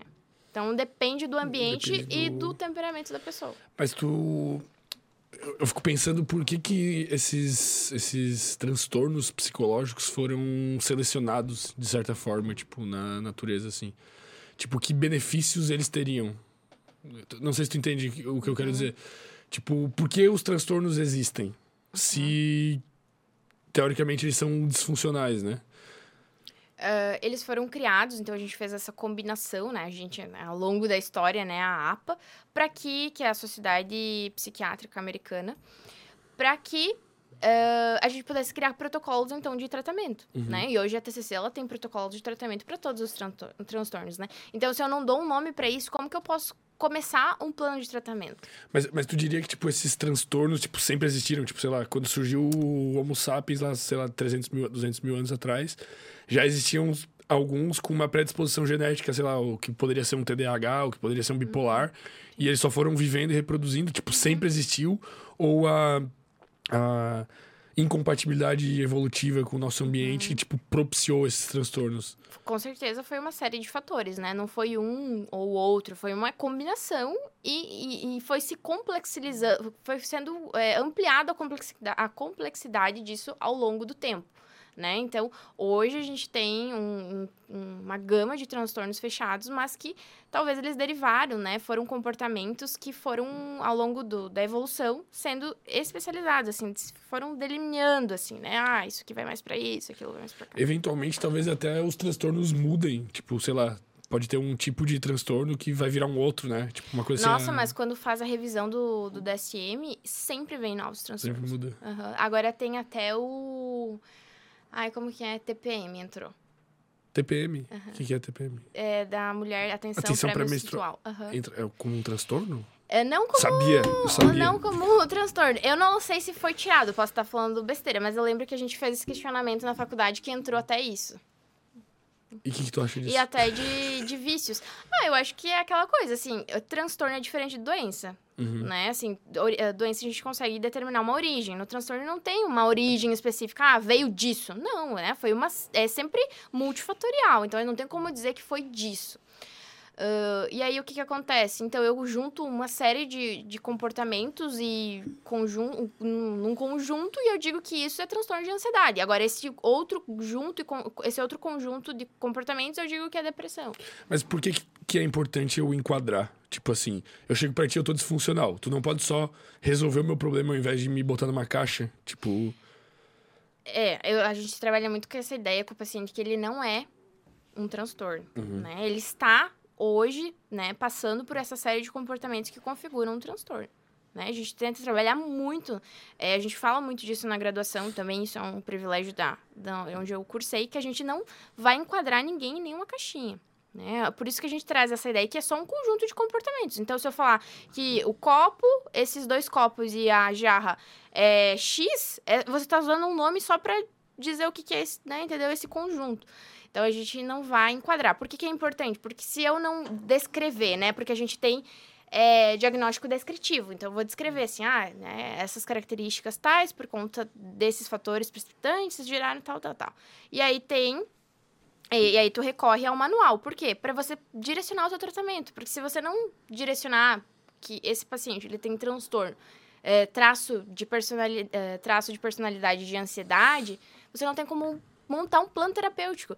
E eu acho que é impossível você, né, assim, o paciente vai sentar na tua frente e você não tem um plano terapêutico, porque você tem que montar, entendi. né, metas, prazos, frequência. Como que tu vai montar isso? Ah, tu tem que seguir um protocolo. Então os transtornos eles servem para que a gente consiga fazer o nosso tratamento. Entendi. É como se fosse um médico, tipo, ah, ele tá com um apendicite. O protocolo é, tipo, tá com esse. gripe, né? Pre- Então o que, que eu preciso tomar, né? Enfim. Entendi. É um. E, e até onde é, a personalidade de uma pessoa é o próprio transtorno? Porque eu fico pensando assim, né? Eu fui diagnosticado com TDAH, mas a gente deu um passo atrás no meu diagnóstico. Estamos abertos a uma outra possibilidade ali com a minha terapeuta, mas que eu não tô pronto para falar ao vivo ainda.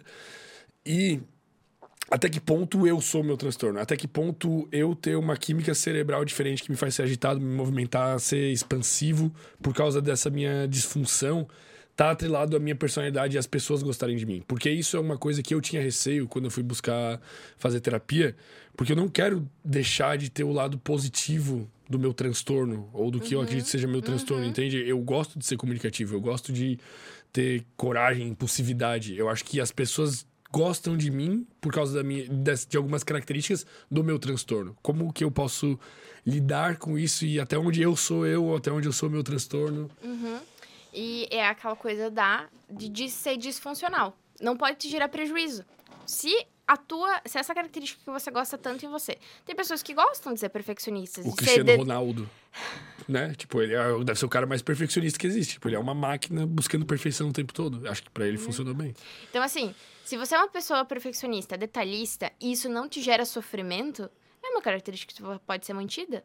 Então, assim, o que, que vai te dife- vai diferir? Se vai ir pairar para um transtorno, né? Ou não, é a, se é disfuncional, se é desproporcional àquela intensidade. Então, se está gerando prejuízo, se você. Ah, não consigo dormir de noite por causa dessa agitação. é, sinto que às vezes posso ser invasivo com as pessoas. Então, assim, você tem que avaliar quanto isso é disfuncional na tua vida ou não. Ou, e aí o que a gente vai fazer? A gente vai trabalhar para que isso continue na sua vida, mas de forma funcional. De uma forma que isso trabalhe ao seu favor, que, que seja algo que te, que, né, esteja alinhado contigo e não que te gere prejuízo. Eu acho que a solução, a minha visão, é, eventualmente pode ser tu não tratar o transtorno, pode ser tu só, tipo, pôr a pessoa em outro ambiente. Porque se tu pegar um cara que tem, sei lá, toque, num nível. Tudo vamos botar aqui num nível uhum. aceitável, né? Uma pessoa não extremamente disfuncional. Se pegar um cara que tem toque, tu botar ele para trabalhar, sei lá, em um lugar que ele tenha que organizar de... as coisas, correio, sei lá. Não, e, e, de limpeza. De limpeza. Ele vai ser o pica, velho. E daí, se tu pega um cara que talvez seja um perfil mais agitado e, e tu bota pra fazer um podcast, eu acho que dá certo. Depende. Eu acho que é, se eu colocar um paciente que tem toque com limpeza é, num trabalho que ele tem que limpar ele pode ter prejuízo, porque talvez ele vai de vez fazer duas casas, no, vamos pensar na, né, na diarista, de vez fazer duas casas, vai conseguir fazer uma? Será que vai conseguir terminar? E daí, será que vai receber? Então, se, talvez gere um prejuízo. Pode Sim. ser que fique impecável, de fato, seja muito bom. Mas quanto isso não gera sofrimento para a pessoa de não conseguir sair daquele ambiente enquanto tudo não tá limpo 100%, e, e quanto tempo ela perde? Quanto dinheiro ela perde? Então, às vezes, o seria tirar esse ambiente mas isso, é? esse, esse, pensamento, ele me conforta, de certa forma, porque eu penso que é como se tu pudesse usar o transtorno que tu tem para tu ter uma vantagem sobre as outras pessoas. É como se tu explorasse o potencial do teu transtorno. Entende? Tipo, sei lá, tu vai pegar um Dos cara... Dos teus traços, né? Dos teus traços, né? Que daí, os traços, eles ainda não estão pairando é, pra uma disfuncionalidade, isso. né? Sim. Pode ser uma de, estratégia? Pode ser uma estratégia. A gente precisa, por isso que é, a gente tem muito uma ideia que o psicólogo ele só trata disfuncionalidade ou transtorno. Não, a gente pode trabalhar para te desenvolver pessoalmente para que você alavanque no teu, na tua carreira, né, para que você passe no vestibular. Então a gente trabalha habilidades sociais, uhum. comunicação, relacionamento, né? Então assim, é, essa é uma ideia muito distorcida e às vezes as pessoas hoje elas não veem isso como investimento. Sim. Né? Assim, ah, vou fazer psicoterapia para me desenvolver. Vou fazer psicoterapia para começar a falar melhor, para me expor mais, para diminuir a minha timidez, né? Porque uh, talvez assim, a pessoa tímida, se ela não tá num ambiente que ela precisa se expor, ela tá confortável, né? Mas assim, uma, e aí a gente trabalha muito com a esquiva, e a esquiva é extremamente perigosa, né? Então, assim, eu começo a me esquivar, me esquivar, me esquivar, me esquivar. Quando eu vejo, eu, eu diminuo meu repertório de experiências, de comportamentos, de pessoas, e tá no micro. Porque tudo eu me esquivo. Ah, isso não, isso não. Então, assim, por isso que se expor, você expande o teu repertório. Vivencial, comportamental, cultural, tudo, tu expande. E quanto mais tu se esquiva, e esquiva é muito reforçador, né? Porque tem um alívio. Então, uhum. assim, né? Ah, eu não vou falar em público produz um alívio, porque você não tem que se expor a um nível de ansiedade. Mas se você não se expor, você não treina a habilidade de controlar essa ansiedade. Sim. Né? Eu diria que eu tenho o inverso, cara. Eu tenho, tipo, um prazer extremo no, no desconforto dessas coisas, assim. Tipo, eu adoro o improviso, né? É uma coisa que a gente tinha até falado uhum. sobre a questão dos esquemas, né? Uhum. Que é uma área ali que tu acha que tu tem interesse e tal, uhum. tu tem uhum. estudado. Como é que é? Uhum. Explica um pouco pra gente isso aí, porque enquanto tu falou, eu fiquei, tipo, caralho. Uhum. Então, eu me aproximei faz pouco da terapia do esquema. Hoje eu faço psicoterapia. É, a, a, minha psicóloga, ela tem... É, ela é especialista na TCC, mas ela, hoje ela aplica muito da terapia do esquema também na prática clínica dela. Mas o esquema, ele é uma outra vertente, tipo, irmã da TCC, ou ele é uma perna? Ele tá... No, eu, eu, gosto de falar que ele tá no mesmo guarda-chuva, né? Assim, tá. o cabo é a TCC e aí a gente tem várias é, todo o raminho ali do guarda-chuva. Uhum. Então, a terapia do esquema ela é uma das vertentes, assim, né? Então. Que outras teria, assim, só pra ter uma ideia de Ah, tem a ACT, que é a terapia de aceitação e compromisso. Corporal é também? Tem um Não. cara aí outro dia falou da terapia corporal. Ah, ela, ela trabalha. A ACT para. Ela é boa para dores crônicas, para trabalhar isso. Entendi. Essa é o maior forte dele. Tem a, a terapia dialética, que é para tratar transtornos de personalidade, principalmente borderline. Então, assim, tem várias ramificações, assim, da TCC. E a terapia do esquema é uma, né?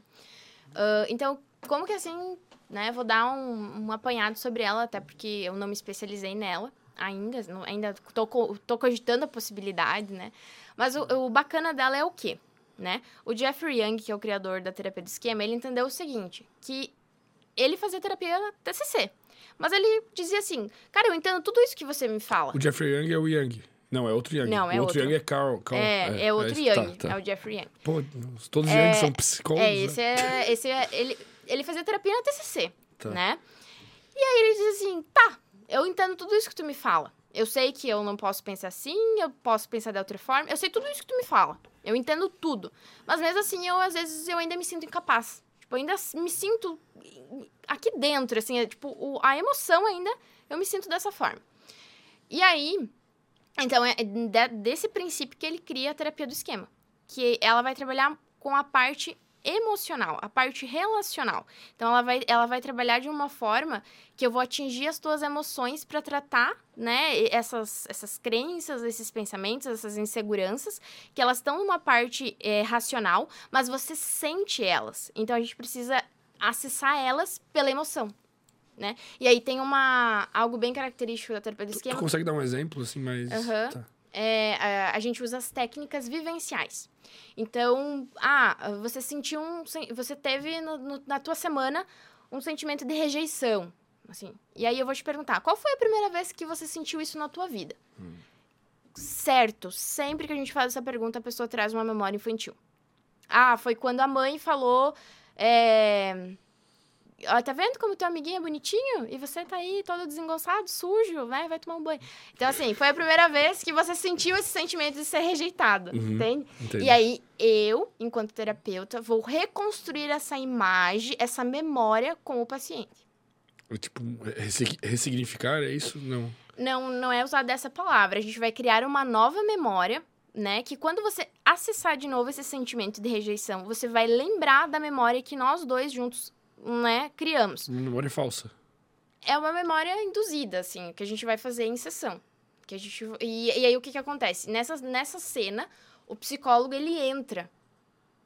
Né, a, gente, é, a pessoa fica né, de olho fechado, a gente produz relaxamento e a é gente é quase conduz. Uma, quase uma hipnose, de certa forma chamaria de hipnose. Eu acho é, a gente poderia chamar assim, em termos didáticos como se fosse uma meditação guiada para a gente reconstruir a imagem, tá. né? Porque e... eu, eu passei por isso aí, depois eu falo. Eu, é? eu fui hipnotizado e tal, e foi isso aí, tipo, uhum. visitamos uma memória de infância e re, ressignificamos, eu conversei comigo mesmo. Foi loucura, isso, ao vivo, hein? Isso, tem isso também. A gente conversa, a gente pode levar o nosso eu adulto para cena infantil e você vai, você adulto vai falar com o teu eu pequenininho né? E às vezes tu pode falar. E aí, a, o, o que vai ser dito vai ser muito do que o psicólogo vai usar naquele momento. Eu, assim, não tenho habilidades hoje suficientes para para dizer o que eu diria, mas talvez. Mas tu já vivenciou o processo? Já. A minha psicóloga faz comigo esse, esse essas técnicas vivenciais. E, e é, foi? e é surreal, assim. É... E eu lembro que na, naquela noite, assim, eu sonhei muito com a cena. Então é como se. E aí tem aquela. aquela a parte da neurociência, né, que ela fala sobre o sonho, que é, a gente está num estado, num estado neuroquímico mais é, favorável para que a gente reviva traumas, assim, memórias, e a gente possa, então, ali naquele momento ressignificar, porque o nosso corpo, ele tá é, mais tranquilo, tá mais propício, e aí a uhum. gente tem mais condição de ressignificar memórias, como, né, em termos didáticos, assim, ressignificar memórias. Então, eu lembro que nessa noite eu sonhei muito com a memória que a gente criou na cena. E é, é fantástico, assim. Eu... Pô, foi bom, tu ficou até, tipo, reforçando, reforçando, uhum, reforçando, reforçando. Uhum. Eu acho que isso, de certa forma, cara, se relaciona com a hipnose. Porque, uhum. tipo, a, a experiência que eu tive, tipo, faz muito sentido. E, de certa forma, se relaciona com o que uma outra psicóloga falou, que era a Natália Gudayol.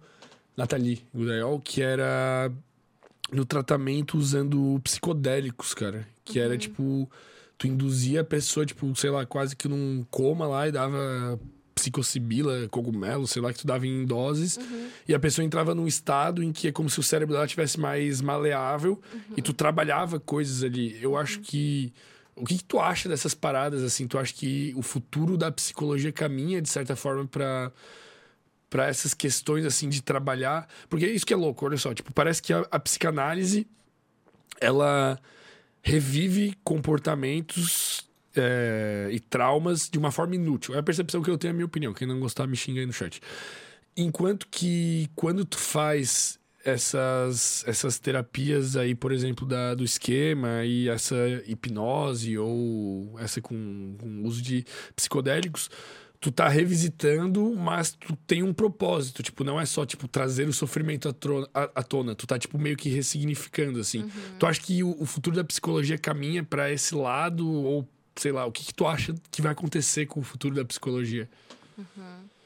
Eu, eu acho que, né, hoje ainda o, o, meio científico ele continua apontando para TCC como padrão ouro para os transtornos, né? Tu acha que isso tem isso é porque realmente ela é mais efetiva ou porque são feitos poucos estudos científicos nas outras áreas? Ou porque eles não se sustentam, né? É. Porque eu posso fazer um, né, por exemplo, um estudo que eu criei, um método que eu criei, e eu posso produzir um artigo, ele vai estar tá lá. E aí, Uhum. como que eu defino se um artigo é bom ou não? Ele tá lá, daí tu vai ver, ah, só porque tá no artigo significa que então tem evidência. Não, né? Tu tem que ter é, estudos é, clínicos randomizados, tem que ter sido, feito por mais de um pesquisador, né? Eu não posso eu fazer um método e eu mesma aplicar, reproduzir ele para testar a veracidade dele. Não, eu tenho que outras pessoas que façam esse teste. Então, tem muita é, disponibilidade de artigos, sim, mas que quali qual é a qualidade desses artigos? Né? Qual que é o no nível, assim, de, de, de, de evidência? Em qual que ele tá? Ele tá ali embaixo no estudo de caso ou ele tá nos estudos clínicos randomizados? Tu tem que, tu tem que averiguar isso, né? Então, eu, eu acho que, assim, é cedo para pensar para onde vai parar. Eu acho que quem tá indo para TCC tá indo em ascensão, tá eh, pairando para uma ascensão na psicologia clínica, ainda mais hoje onde a gente se encontra. E cara, eu não, de verdade assim, eu não conheço uma psicóloga clínica que trabalhe com a TCC que não sobrevive de clínica. Agora eu conheço Tem inúmeras, eu, mas agora eu conheço inúmeras pessoas que trabalham com outras abordagens e não sobrevivem. Porque a TCC entrega resultado. Uhum. Ah, Por quê? Porque ela, é- ela é a maior evidência disponível no mercado. Né? Então, assim, por que, que eu vou lutar contra isso? Tá aqui, tá dizendo. Né? Por que, que eu vou, vou, ir dar um outro tratamento pro meu paciente se tudo aponta para essa? Mas tu não acha que tem um limite é, que a ciência nunca vai alcançar de coisas que talvez de fato existem e funcionam de uma certa maneira, sei lá, mística ou que a ciência nunca vai conseguir atingir e mesmo assim aquilo tenha evidências, mas não, nunca vai ser comprovado assim. Como é que tu é? Tu é uma pessoa 100% cética ou tu é 100% cética só como profissional? Qual que é o teu limite?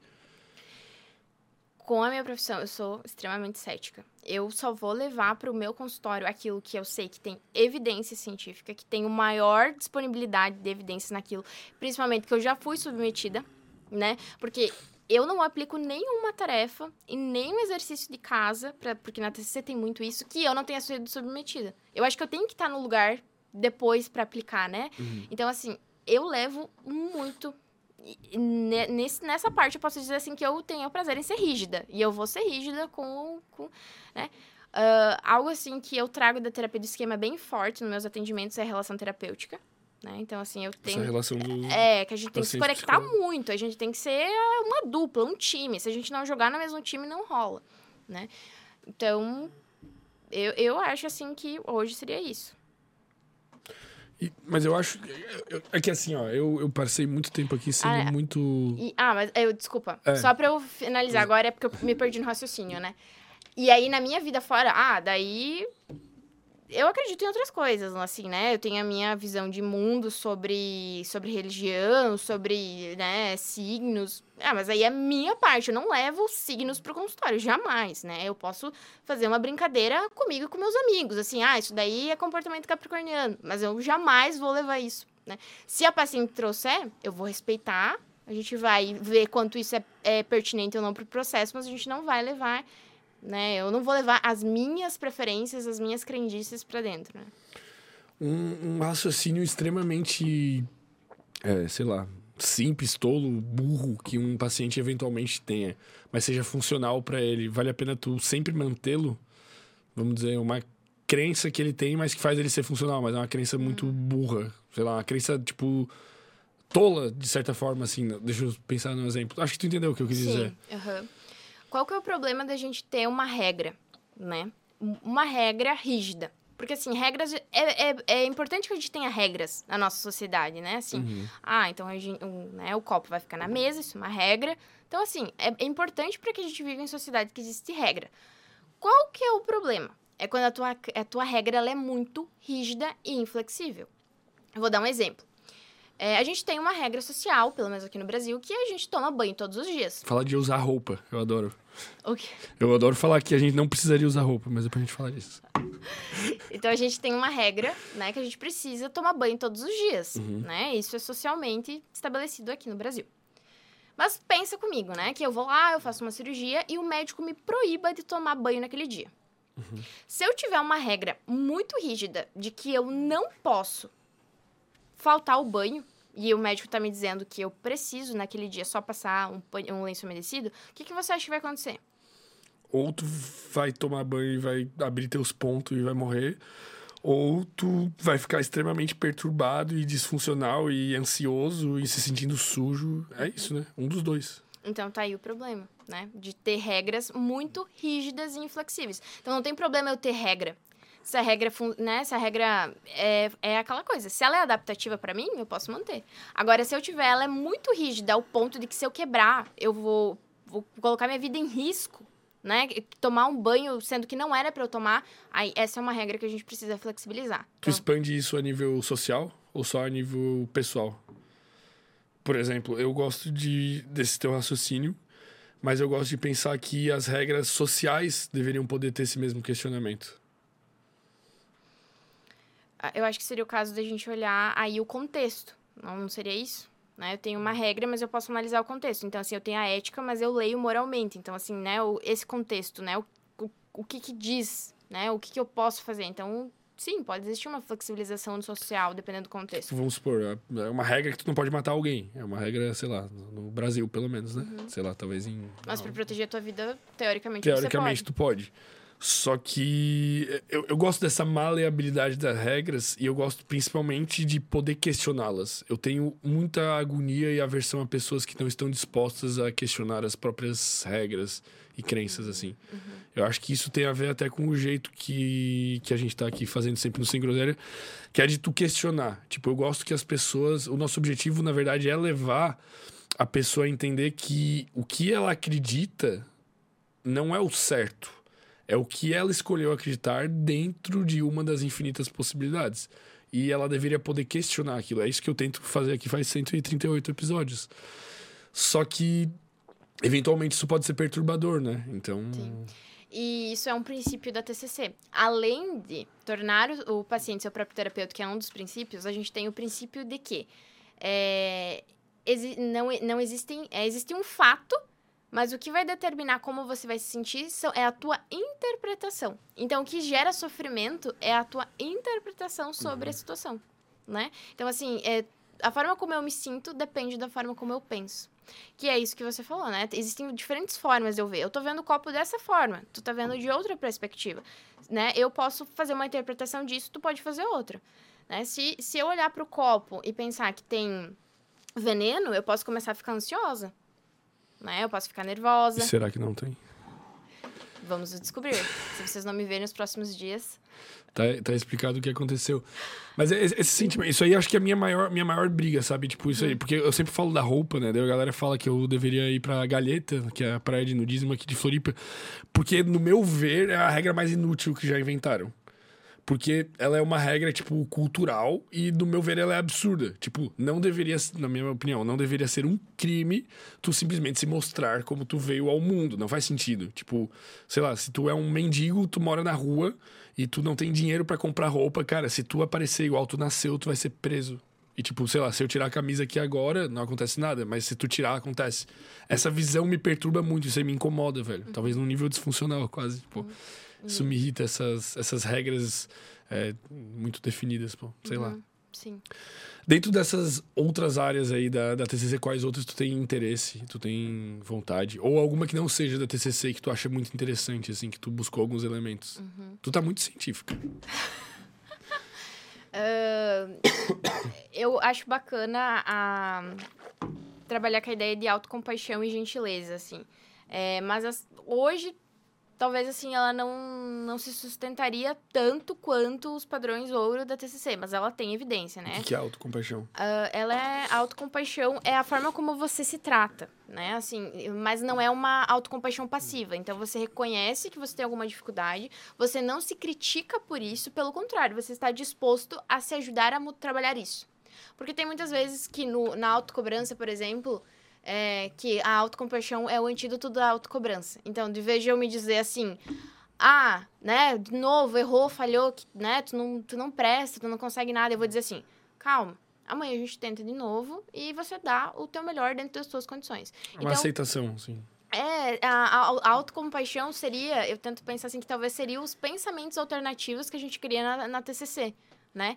Que é para todo pensamento disfuncional, né? Então, assim, ah, eu nunca consigo nada, a gente pode criar um pensamento alternativo, quer dizer, né? Bom, hoje tu não conseguiu, de fato, mas amanhã você vai se, vai se dispor a tentar de novo e tá tudo bem, né? A vida não é uma corrida de 100 metros, a gente tá aqui para aprender e a gente pode continuar. Só que pra pessoa que se cobra muito, ela sempre vai ficar, né, no 8 ou 80. Eu sou bom, eu sou ruim, né? Então, a autocompaixão, ela vem numa ideia de você se tratar com gentileza e em vez de você se cobrar, né? Vamos, vai lá, tu, uh, no, no, sentido, assim, de, de se cobrar, de se martirizar, você vai se tratar com gentileza. Então, você vai dizer assim, vamos lá, vamos tentar, né? Tenta 10 minutinhos, se não der, né? Para, faz uma pausa. Então, assim, é você ser mais flexível com você. Então, assim, a autocompaixão é algo, assim, que eu acho muito bacana e é algo assim que eu tenho, tenho tento trazer também para a minha prática clínica. Parece bom, mas eu não gosto do nome. É que parece muito feminino, né? Não é, sei se é isso. Talvez pareça muito, ah, sei lá, tolo, assim, pela autocompaixão. É... Não, não gosto da palavra compaixão, eu acho. Uhum. É, é porque, assim, a... Por que, por que autocompaixão, né? Se um amigo teu passasse por uma situação é, que você passou lá do perfeccionismo, da procrastinação, o que, que tu diria para ele? Diria, pô, cara, tenta na próxima, né? Tipo, porra, vamos lá, vai, vai dar, vai dar, assim. E o que que tu diz pra ti? Eu digo, tu é um lixo, irmão. Tu tem que conseguir de primeira. Então tu tem compaixão pelo teu amigo, mas tu não tem por você. Isso é inclusive um exercício bom, né? De fazer assim, tu se imaginar. Sim, é, na verdade, assim, tem um exercício na, na clínica que se chama RPD, Registro de Pensamentos Disfuncionais. E nessa, nesse exercício gente, é em colunas, né? Então, assim, situação, pensamento, emoção, comportamento.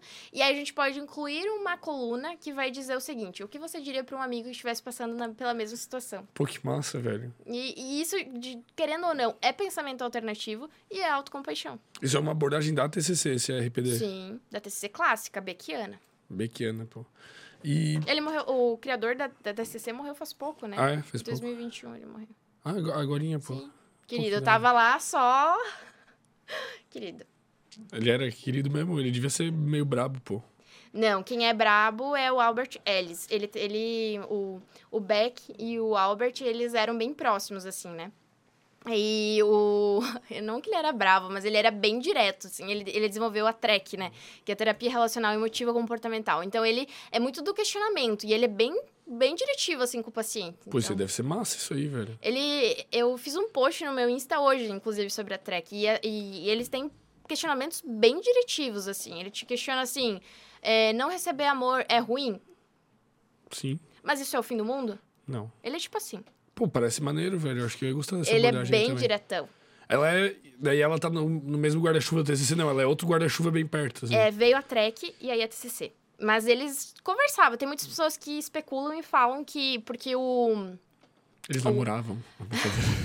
porque o Albert Ellis, ele criou uma série de crenças irracionais, né? E a primeira... E aí, se a gente fizer um paralelo, elas correspondem às crenças do Beck, né? Ele é meio que ele condensou as tantas do Albert, eh, do Albert Ellis em três da TCC clássica. Então eles meio que especulam assim que ele transformou aquelas tantas crenças em três grandes crenças. Quais são as três mesmo? É desamor, desvalor e desamparo. Explique-as para nós, eu não lembrava desses pilares aí. Então, gente, né, eles condensaram que a gente tem três grandes crenças nucleares, né?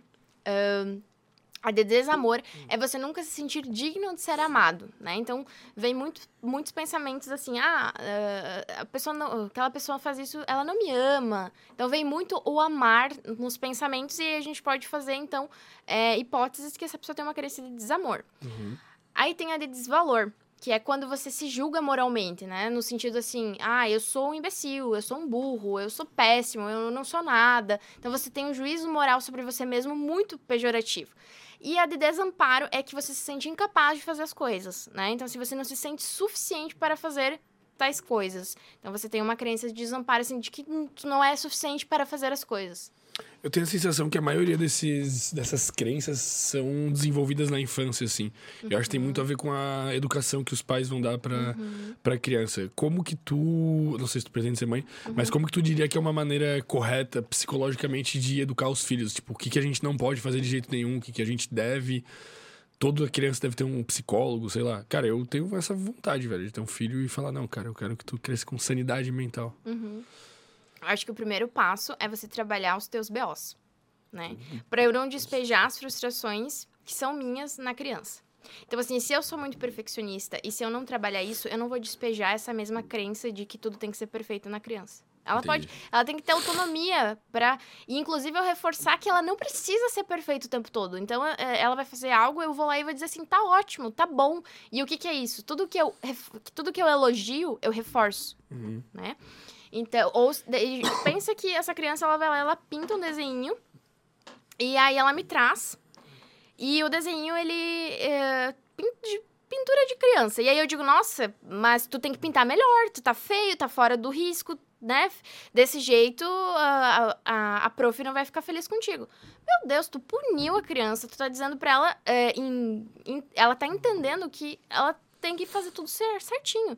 E aí não é só essa frase, é uma série de frases que você ouve ao longo da sua vida que vão criando crenças de que talvez você não é bom o suficiente, que talvez você não consiga fazer as coisas, aqueles pais que fazem tudo pelo filho, né? Aí o filho cresce e ele se sente incapaz.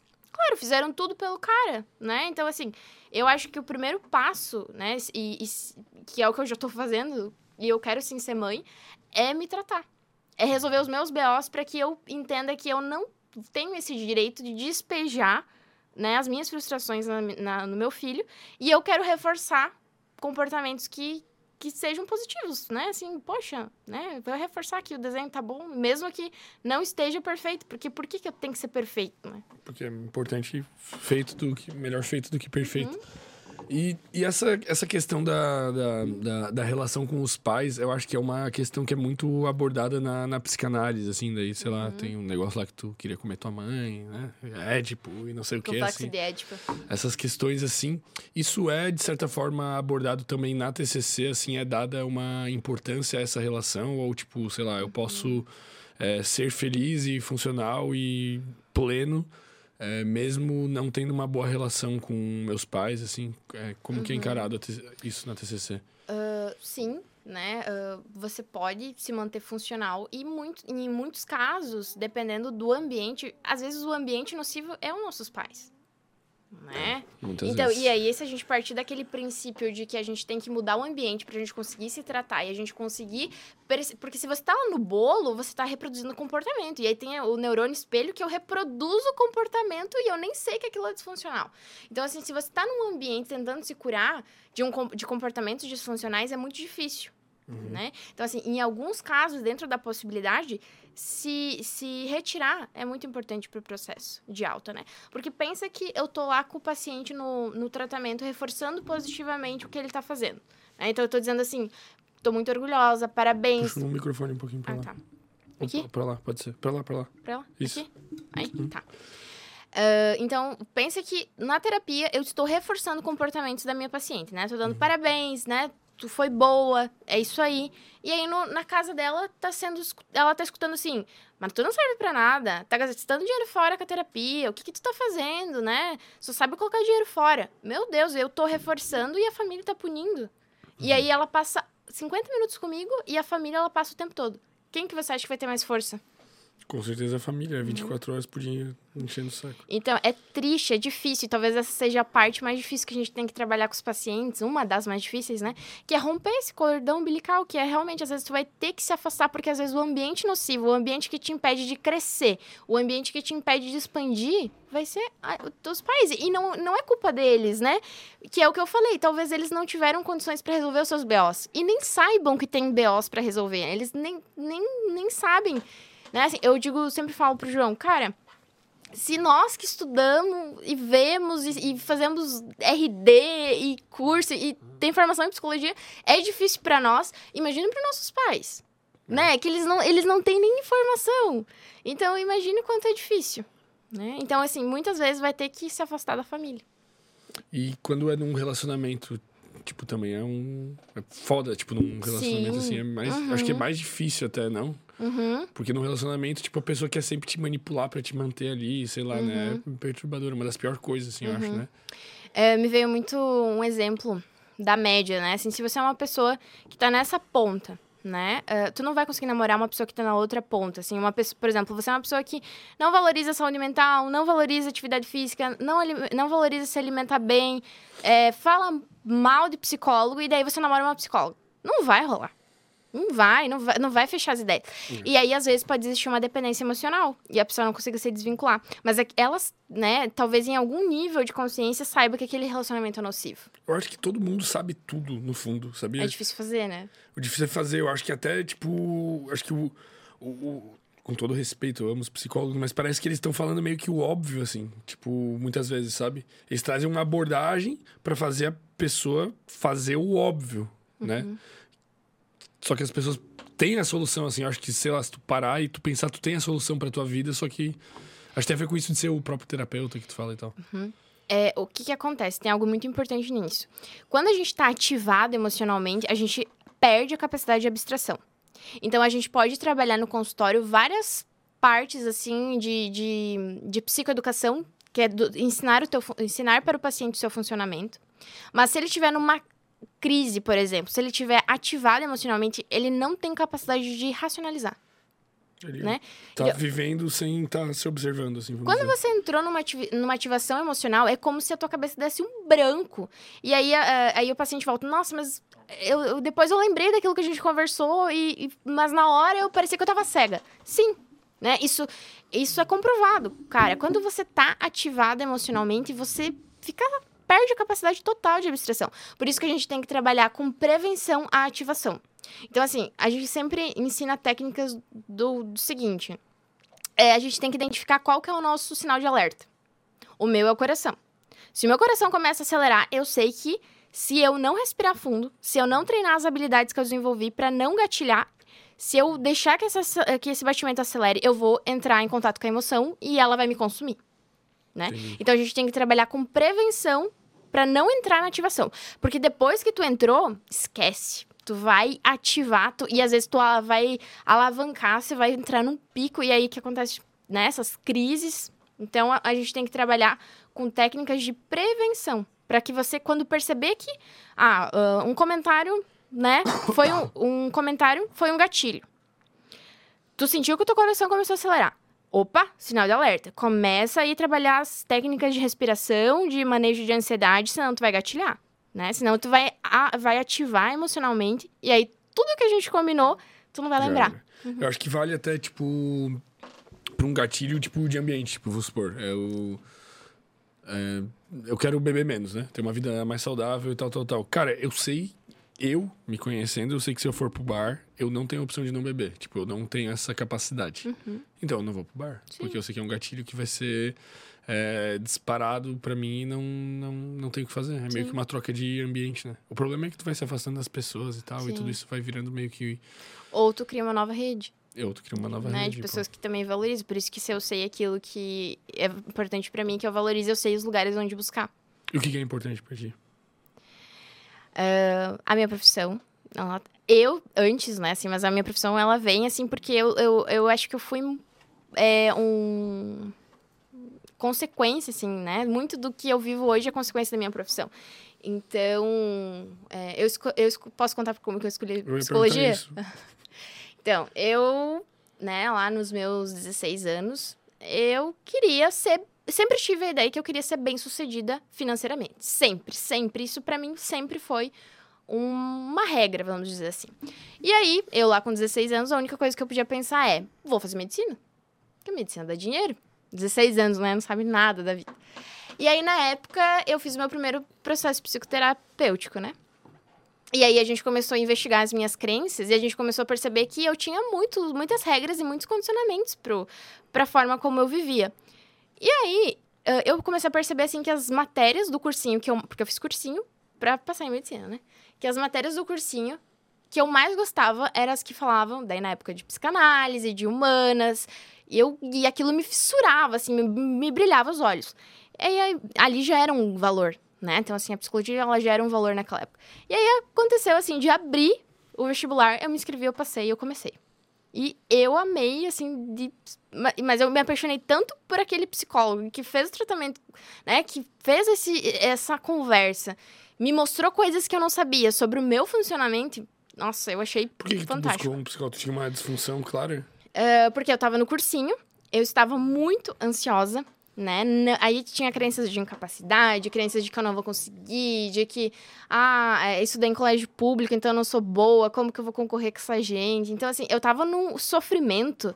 E na época, a minha vida era ir seis horas da manhã pro cursinho e eu voltava às vezes nove.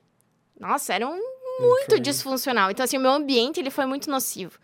E aí eu lembro que o professor da academia, ele começou assim, meu, tu não vem mais treinar, o que, que tá rolando, não sei o quê, né? Assim, o que que tá rolando?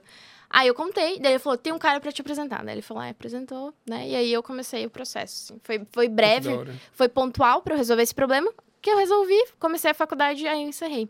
É porque, porque a, a TCC, ela é breve também. Se eu tenho um problema pontual e eu não quero autoconhecimento, eu posso só resolver o problema e seguir. Tem pessoas que preferem, é, que querem resolver o problema, mas também querem se autoconhecer, né? Então tem as duas opções também. E pra onde tu quer ir?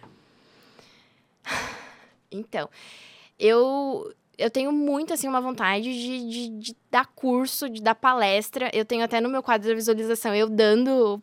eu, eu não, né? Uma foto de uma palestrante. Então, assim, eu me imagino dando palestras, não sei ainda para que público, se é para psicólogos, mas o meu, o meu Instagram, embora eu, eu faça para pessoas, tem muitos psicólogos que me chamam e trocam ideia comigo. Pessoas ainda são estudantes, assim, então eu não sei ainda que rumo eu vou tomar. Mas eu me imagino assim, dando palestra, né? Eu, eu quero trabalhar na clínica, mas eu não quero ser aquela psicóloga que tem agenda lotada. Deus me livre, eu não quero agenda lotada, eu quero atendimento de qualidade. Porque eu trabalho com o princípio de que se eu tô descansada, e isso é algo que é muito reforçado pela minha. minha a minha terapeuta, ela é o meu. minha inspiração. Porque ela é uma pessoa que ela é, quando tá na sessão, ela tá descansada, ela tá vibrante, ela não é aquela psicóloga assim, sabe, cansada, que tá ali só, né, pre- preenchendo, preenchendo, preenchendo horário. Então, assim, eu quero ter qualidade de vida, eu quero dar um atendimento muito, né, assim, com extrema excelência para as minhas pacientes. Mas para isso eu quero estar descansada, eu quero cuidar da minha alimentação, do meu sono. E tá bem mentalmente E também. dar, né? é, exatamente. Então, assim, É, é obrigatório você fazer terapia? Não tem essa regra? Não é obrigatório, mas eu defendo muito a ideia que eu acho muito incongruente um psicólogo clínico não fazer psicoterapia. Eu acho impossível. É porque é, quando a gente está atendendo, a gente é ativado também, né? E a gente tem gatilhos.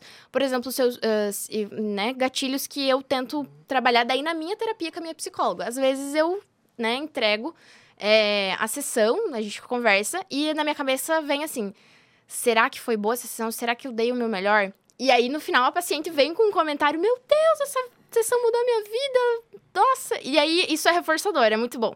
Mas aí, eu sei que antes de, de vir esse comentário, na minha cabeça estava pensando que eu não estava sendo boa o suficiente. Então, eu levo isso para minha psicóloga e lá nós tratamos isso. Porque se eu começo a deixar isso crescer dentro de mim, eh, eu vou prejudicar o processo. Né? Porque aí eu vou, eu sabe? Eu vou forçar a barra para entregar algo. E, na verdade, eu, eu preciso de aliança terapêutica e seguir aquilo que eu já sei. Né? Eu não preciso me cobrar nesse nível. Né? Então, se eu não trato isso com a minha psicóloga, eu vou projetar isso com a minha paciente. E aí eu vou fazer aquilo que o pai faz com a criança. Então, eu acho muito. É, inedi- eu, para mim, psicólogo clínico tem que fazer psicoterapia.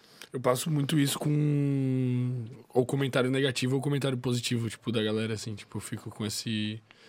Tipo, da galera comentando o conteúdo do Sem Groselha, assim, tipo, fico com, essa, com esse medo de de de tá ruim, já fico pensando, não, porra, mas foi ruim, não sei o que, não sei o que. Daí, eventualmente, tem um comentário positivo dentre os vários xingamentos. Mentira. É que o xingamento sempre tem um peso maior, né? A gente é burro pra aferir as coisas. Mas isso é por causa das crenças. A gente sempre tem a tendência a. A gente chama isso na psicologia, na TCC, de maximização e minimização. Então você maximiza as coisas, os erros, e minimiza os seus esforços. Então tu vai falar assim: ah, nem, na verdade foi sorte mesmo. Isso é você minimizar os seus esforços. E aí, quando vem um erro, você fala: Meu Deus, eu sou horrível, eu sou ruim. Por quê? Você maximizou. Então a gente tem uma tendência a fazer isso. A gente maximiza né, os nossos erros, né, talvez pelas crenças, e a gente minimiza os nossos esforços.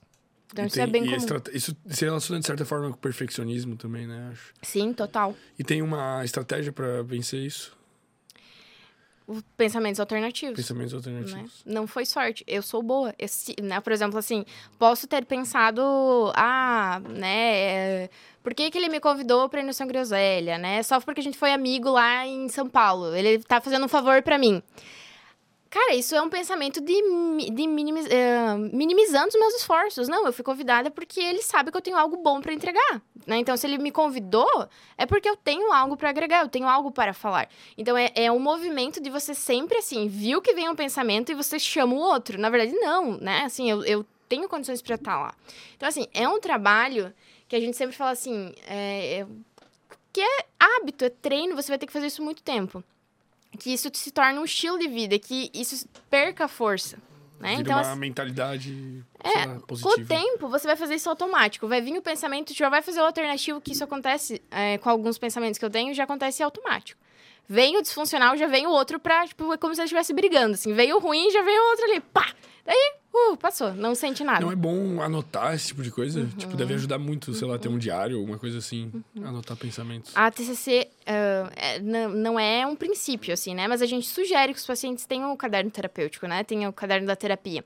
Porque a gente vai ter insights durante a terapia, a gente vai ter insights durante a semana. Então, assim, às vezes aqueles 50 minutos vai gerar tantos insights no longo da tua semana e, e é muito bacana que tu tenha um lugar para anotar isso né? Então, assim, te ajuda a fixar, te ajuda a olhar, né? E, e nossa, eu indico para todas as pacientes. E é, é, muito bacana porque elas compram a ideia delas vêm na sessão com o caderninho. E fica anotando, pô. Eu Ai, faço também. São as lindas. Eu tô anotando também algumas coisas e eu tenho. Todo final de sessão, tipo, eu tiro um print e eu ponho uma frase que resuma a sessão, assim, acho muito massa. Tô fazendo o um registro aí. Uhum. Aí algum dia eu pretendo trazer minha psicóloga aqui e abrir minha vida pro público. Uh, uma, uma técnica agora que você falou assim que é bem bacana e bem utilizada na TCC, que é o cartão de enfrentamento. Então, às vezes, durante a sessão vai ter algo assim que vai ser o, o pico, assim, né? O que é emergente na sessão. Para dar condições emocionais daquela paciente sair da sessão e ter é, um plano de ação, vamos dizer assim, e condições de lidar com isso durante a semana, a gente monta um cartão de enfrentamento. Uhum. Então, aquilo que a gente conversou na sessão, que é, que é imprescindível para o tratamento dela e para aquilo que a gente conversou, a gente anota. E aí eu recomendo que, se ativar, leia. Antes, né, de ativar emocionalmente, assim, percebeu que está ficando aérea, percebeu que está ficando ansiosa, leia o cartão de enfrentamento. Ele é uma técnica da TCC e a gente utiliza eu utilizo quase em todas as sessões, assim, não tem uma sessão que no final a gente não faça um cartão de enfrentamento juntas e eu encaminho para paciente. Um planinho de ação. Uhum. E, cara, eu quero abrir para as perguntas da, da rapaziada aí, ô uhum. Gabriel, tu já mandou aqui. Deixa eu ver se eu sei mexer aqui no negócio. Pra galera mandar suas dúvidas aí. A galera se passa, às vezes, manda umas perguntas muito específicas. Quando vem é, mas você fez umas perguntas ali, você queria me colocar na saia justa. Não, eu não. O, quando veio o Twin aí, a galera mandava, tipo, umas paradas assim, ah, tô tomando isso, isso, isso, isso, aquilo, faço treino assim, assim, assim. É, tipo, fa é fazer o tratamento. Uhum. É isso. O Luan Sintra mandou aqui um superchat, perguntou como convencer pessoas que têm um comportamento teimoso e relutante a fazer TCC? Ótima pergunta, Luan. Muito obrigado pela pergunta.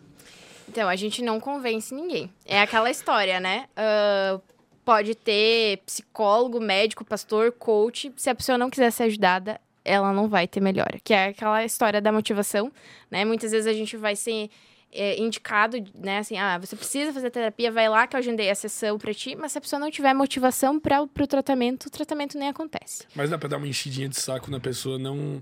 Manda um videozinho no Whats, uhum. manda um Reels que fale sobre. Tem algumas técnicas que a gente pode utilizar, por exemplo, mostrar filmes que retratam o quadro da pessoa. A gente usa isso muito com pacientes alcoólatras. Então a gente retrata um, é, mostra um filme Pô, que, que retrata a história, né? Aquilo que, eh, que aconteceu, que perdeu a família, todo, todo o trauma, né? E a reabilitação. Então, assim, é uma forma de talvez mostrar pro, pro, pro paciente de, uma, de fora uma realidade que talvez ele viva também. Pô, muito massa. Não tinha pensado nessa estratégia. Obrigado, Lua, pela, pela pergunta. Vamos aqui para a próxima. João Vitor Ciccione, acho que é italiano Costa. É assim que se pronuncia? É, nos Estados Unidos, psicanálise e é, analítica. Eu estou me perdendo na leitura aqui. Uhum. Nos Estados Unidos, psicanálise e analítica se tornaram história da psicologia. Por que no Brasilzão ainda não tem essa gama de abordagens? Boa pergunta também. Por que, que não tem uma gama? Eu acho que tem uma gama de diversidade, né? Claro, a gente tem que lembrar assim que demora muito para chegar as coisas aqui, né? E demora para traduzir, né? E aí tem que ter pessoas que têm um interesse de traduzir isso. Então, assim, tem várias variáveis que motivam uma abordagem nova ou outras linhas teóricas que cresçam fora do Brasil para vir para cá. Tem que ter motivação, sempre, né? Motivação presente em tudo né? Tem que ter pessoas interessadas nisso, tem que fazer essa tradução, tem que adequar, porque a gente tem que lembrar que lá fora é uma cultura, que é outra. Mas o, o futuro da, da psicologia, tipo, vem dos Estados Unidos também? Tipo. Sim, a maioria. A, a, a ponta à frente de Isso. cientistas está lá. Isso aí. Entendi. Então, é. O Brasil Então, vai de- demorar, então. Mais um- É, a gente tem que lembrar assim que, né, a- a- demora muito para as coisas chegarem aqui. Hum. Não, então tem que ter motivação, tem que ter pessoas interessadas para pesquisa, para traduzir, né, então, para construir aqui. O João mandou mais uma também aqui. TCC vers- versus análise do comportamento. TCC versus análise do comportamento são braços do mesmo povo. Por que TC TCC tem mais evidência? Ah, qual que é a diferença, né, em, em terapia cognitiva ah, comportamental para a terapia do comportamental, que é a análise do comportamento, né? A, TC, a TCC, ela trabalha com o princípio que primeiro eu preciso ter uma mudança cognitiva para depois eu ir para a parte comportamental. Então eu preciso te mostrar motivos. Olha, tu vai fazer isso por causa disso e disso, né? E te mostrar é, partindo de uma parte de psicoeducação primeira, para que depois a gente monte um plano de ação e vá para o comportamento. Essa é a maior diferença da TCC para comportamental. A do comportamental, ela vai dizer que só pelo comportamento eu já tenho resolução de problemas. Ela tem evidência. Funciona? Funciona. Temos muitos psicólogos comportamentais.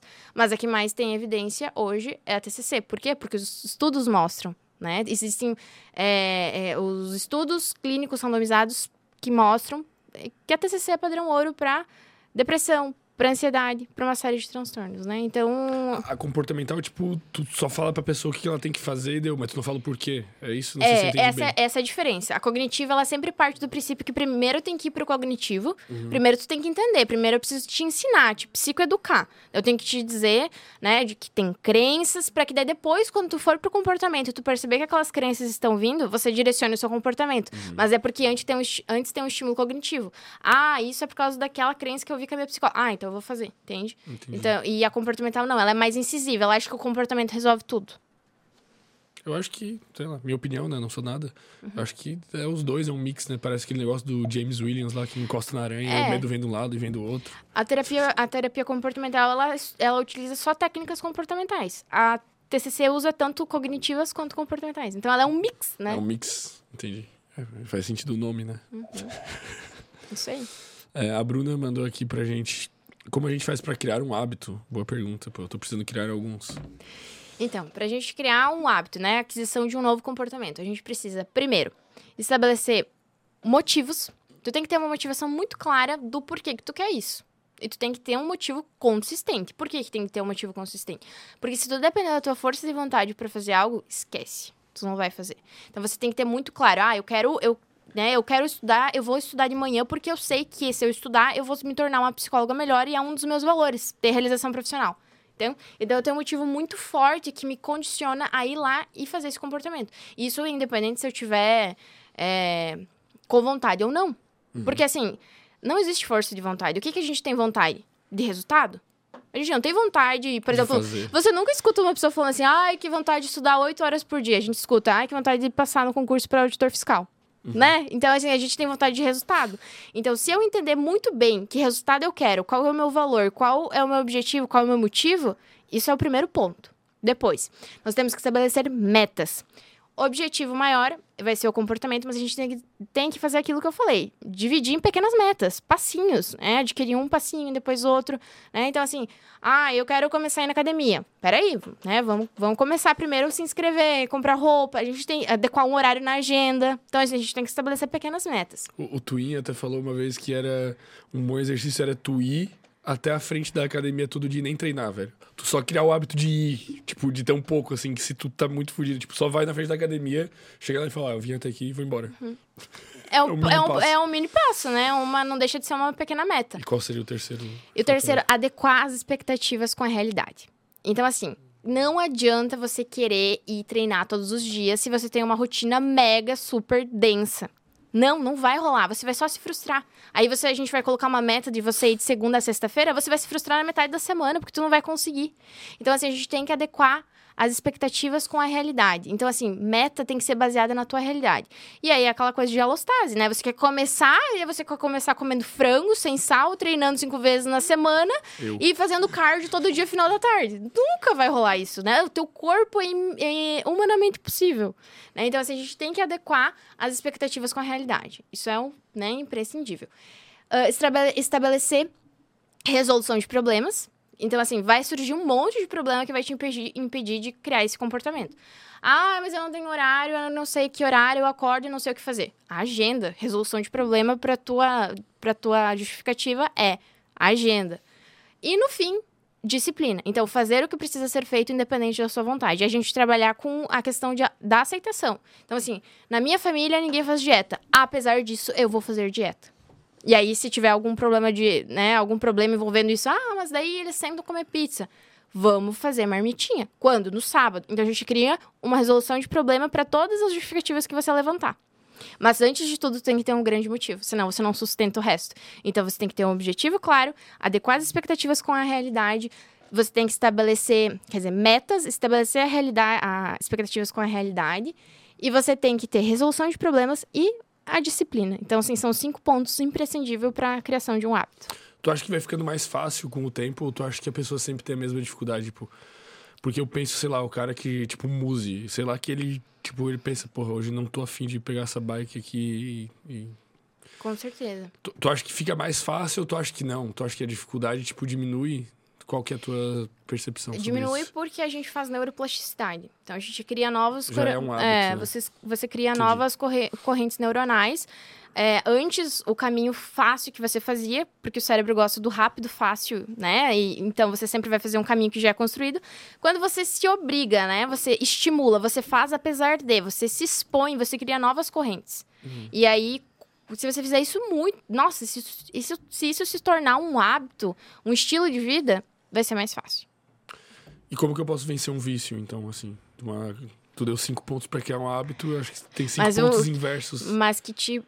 qual, qual variável de vício, né? Um vício de drogas? É, não, não vamos botar uma droga pesada, porque daí é, é mais, é mais difícil, né? Um vício Uhum. químico é muito difícil. Vamos botar cigarro. Cigarro é um vício aceitavelmente... Uhum. Tá intermediário ali, né? A gente tem que trabalhar principalmente com a parte contextual. Então a gente vai ter que trabalhar muito com resolução de problemas. Ah, eu tenho vontade de fumar na sacada. A gente vai ter que tentar mudar ali o ambiente dessa pessoa para que a sacada não lembre fumar. Porque, pro, porque pro cigarro, qualquer lugar é fumar. Né? Assim, é, é fácil de pegar um- uma coisa e tá ali, tu vai pegar o cigarro e vai fumar. Então, assim, a gente tem que trabalhar muito bem é, a parte contextual. Então, a gente vai trabalhar com resolução de problemas focada pro ambiente, para tentar mudar. Então, assim, ah, esse grupo de amigos, né, é, fumava, né? Então, talvez esse grupo de amigos eles não vai ser tão evidente nesse teu processo de, né, de te- extinguir. A gente trabalha com extinção, né, de Os um gatilhos e tal. aham. E tu acha que a conscientização sobre os benefícios e malefícios leva a gerar um hábito e a extinguir um vício? Sim, com certeza. Eu não sei se eu acho isso, porque eu penso no seguinte: eu penso no cara que trabalha no hospital e ele é anestesista e ele fica loucão de anestésico e ele, ele é o cara que talvez mais saiba ah, o quão mal faz aquilo, sabe? Tipo, sei lá, o médico que é drogado. E tem um monte, né? O cara que faz plantão cheirado. Acho que um médico mais que ninguém sabe o que que, o que que a cocaína vai gerar no cérebro e de disfunção e de comportamento. Mas aí a gente tá pairando já para um vício. E daí no vício a gente perde a capacidade de, de, de controlar, porque já existe uma punição e mesmo assim eu, eu mantenho, porque já é. Passou por uma parte neuroquímica e que isso, como se o teu cérebro falasse: eu quero, eu quero, eu quero, eu quero, eu quero, eu quero. Foda-se. Então, É, assim, então, de- então, estaria- então depende do grau, né? Se isso se instaurou como um vício, né? Depende do, do grau que isso tá. Mas tu diria que, na maioria das vezes, o conhecimento é uma ferramenta para libertar a pessoa. Sim. E qual que é a função do cigarro, né? O cigarro, ele, ele reduz a ansiedade, porque você faz exatamente o movimento de traga, respira. É respiração diafragmática. Se você Caralho. fizesse respiração diafragmática, você reduziria a tua ansiedade. É o mesmo movimento. Quem traga, né? Assim, porque tem pessoas que não vão tragar. Mas o teu movimento já, já até fiz isso, né? Assim, em sessão. Pegar um lápis, colocar e a gente fazer o movimento junto. Soltou. É o mesmo movimento. E você produz uh, o alívio, você faz. Tu respira. Caramba. Que é o que o cigarro faz você fazer. O cigarro faz você respirar profundamente. Só que daí tu tá. Além, do, além do, da parte, né, ali, química, e né? Tal. tal. Sim. Pô, Mas basicamente, né, o, o, movimento de pegar, respirar fundo. Já é, pode ser um bom exercício uhum. para a pessoa ir uhum. diminuindo. Pô. Isso aí. Interessante, boas, boas ideias. É, Luan Sintra. Como fazer para como fazer para selecionar bem a nossa rede de apoio? Uhum. Visto que procurar demais de uma forma perfeccionista, a gente acaba ficando sozinho. Boa pergunta também. Uhum. Acho que é uhum. comum isso. Então, por isso eu volto de novo na, naquela. O legal aqui é que os assuntos eles vão se complementando, complementando, uhum. né? Então é o seguinte: é, se eu sei os meus valores, é, eu consigo ter critérios para selecionar amizades, né? Então, assim, se eu sou uma pessoa que valorizo saúde mental, atividade física, desenvolvimento pessoal, a carreira, eu vou, é, eu vou me conectar com pessoas desse mesmo tipo de valor, né? E eu vou poder ser mais assertiva nos lugares que eu vou ir, as pessoas que eu vou andar. Porque essas pessoas, ela, é como se a gente crescesse junto, uhum. né? Então, assim, eu percebi que depois que comecei a andar mais com a Bruna, que também é empreendedora, a gente, a gente constrói uma amizade com valores muito parecidos, né? Então, às vezes a gente tem que olhar, né, assim, para o nosso, pro nosso meio e ver a, as pessoas que já estão ali. Porque às vezes a gente é muito arrogante. E isso é um esquema de arrogo, né? Que às vezes a gente vê uma pessoa é, se dando muito bem e aí a gente, ah, né? Não sei, não, não, não, não gostei muito dessa menina, não ou a menina que brilha no lugar. Tem, meni, tem gurias que vão chegar e olhar para aquela menina e falar assim, ai, não gostei dela, tá sendo o centro. É meio que inveja, assim, de certa forma. É, e, e porque inveja é basicamente a confirmação do lugar que você também quer estar. Tá. Uhum. Né? Então, inveja não é algo ruim. A gente que socialmente estabelece como algo ruim, mas inveja é só a confirmação do que tu quer né?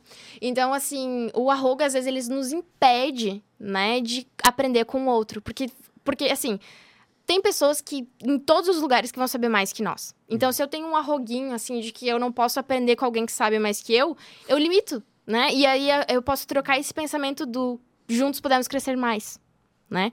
Então, assim, primeiro, tenha claro quais são os seus valores, para você começar a selecionar os lugares e grupos que você quer compartilhar, que você quer nutrir, né? Então, o que que tu valoriza? Ah, se você valoriza é, academia, crossfit, cara, tu não vai encontrar esses amigos na balada é meio que óbvio, né? Assim, a gente pode ir na balada junto, sim, mas se você só na balada, tu não vai encontrar eles, né? Uhum. Então, assim, você tem que ir pros lugares certos onde você vai encontrar essas pessoas.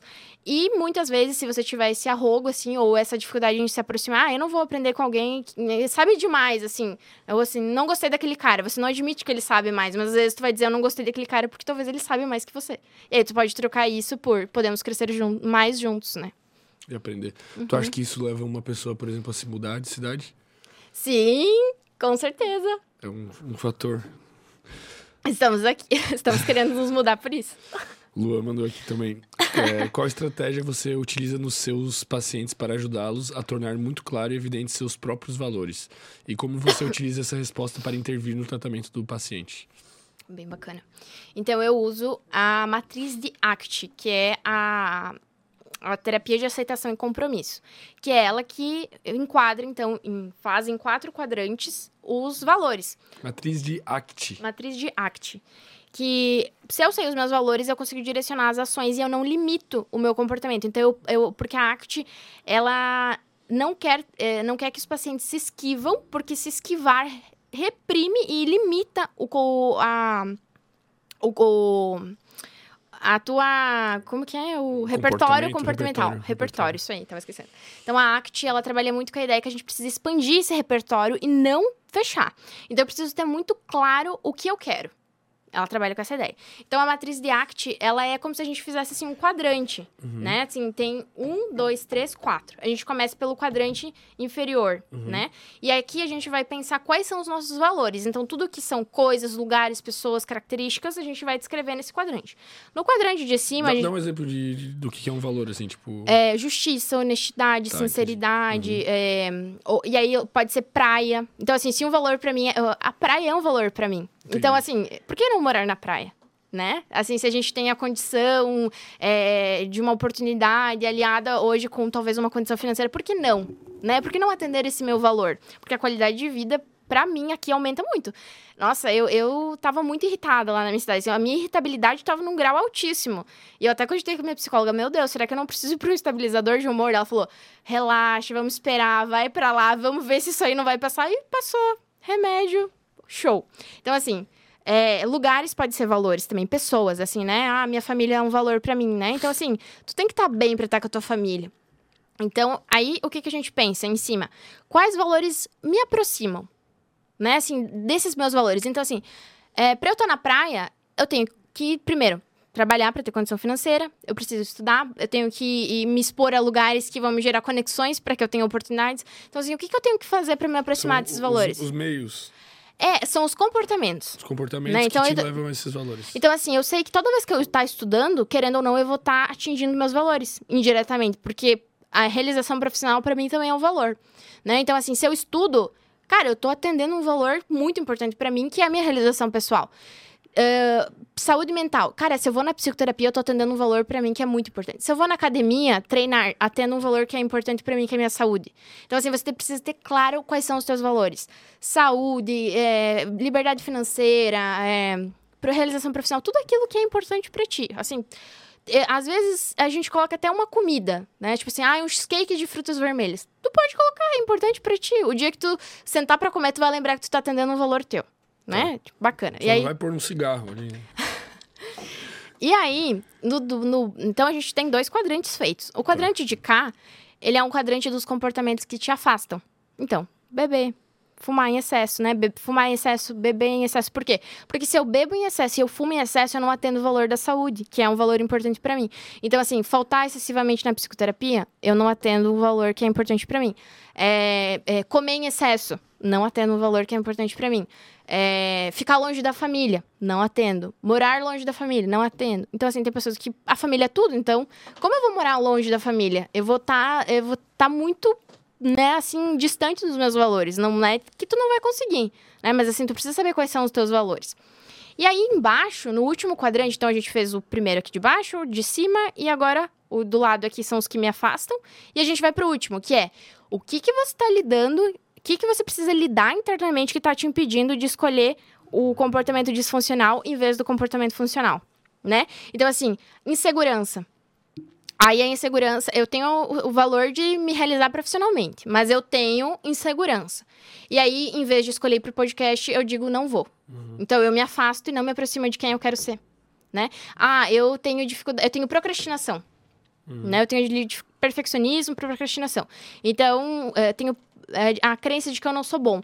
Então eu sempre escolho procrastinar em vez de fazer e me sentir autoeficaz. E aí, o que, que acontece? Eu não atendo meu valor de realização profissional. Agora, se eu escolho estudar, trabalhar, atender a autoeficácia, eu vou estar tá fazendo o quê? Alinhado com os meus valores. E tu faz todos os teus pacientes fazerem isso? Todos. Eu não sigo o tratamento sem fazer. É tipo a primeira sessão já, sei lá, segunda? Não, não, não segue essa linha, né? Porque assim, tem pacientes que têm é, a, a, gente sempre vai respeitar aquela ideia do, do fluxo do paciente, né? Então, uhum. assim, às vezes eles estão com um, um, problema muito emergente, então eu não vou conseguir colocar a matriz de ACT ali na primeira sessão. Sim. E às vezes, pra gente resolver o problema emergente, a gente leva algumas sessões, né? Tem, tem situações e adversidades da vida que nos, nos fogem do nosso script. E isso que é o bacana de ser um, um, um profissional da TCC, que embora a gente planeje, embora a gente tenha um protocolo, a gente sempre vai respeitar o humor do dia do paciente. A gente sempre respeita como ele está hoje. Entendi. Qual é a demanda emergente hoje. Então, assim, eu posso ter preparado a melhor técnica para sessão. Não, é só se ele tiver com tá condições. Tá chorando porque é. terminou com Então, assim, eu tento sempre fazer é uma das primeiras atividades que eu faço, mas às vezes eu preciso usar outras porque demanda do paciente, né? Pô, legal. Vou fazer isso aí. Não sei se minha psicóloga. Posso acho que ela tá esperando outras demandas. Eu acho que tá nesse caso aí, pô.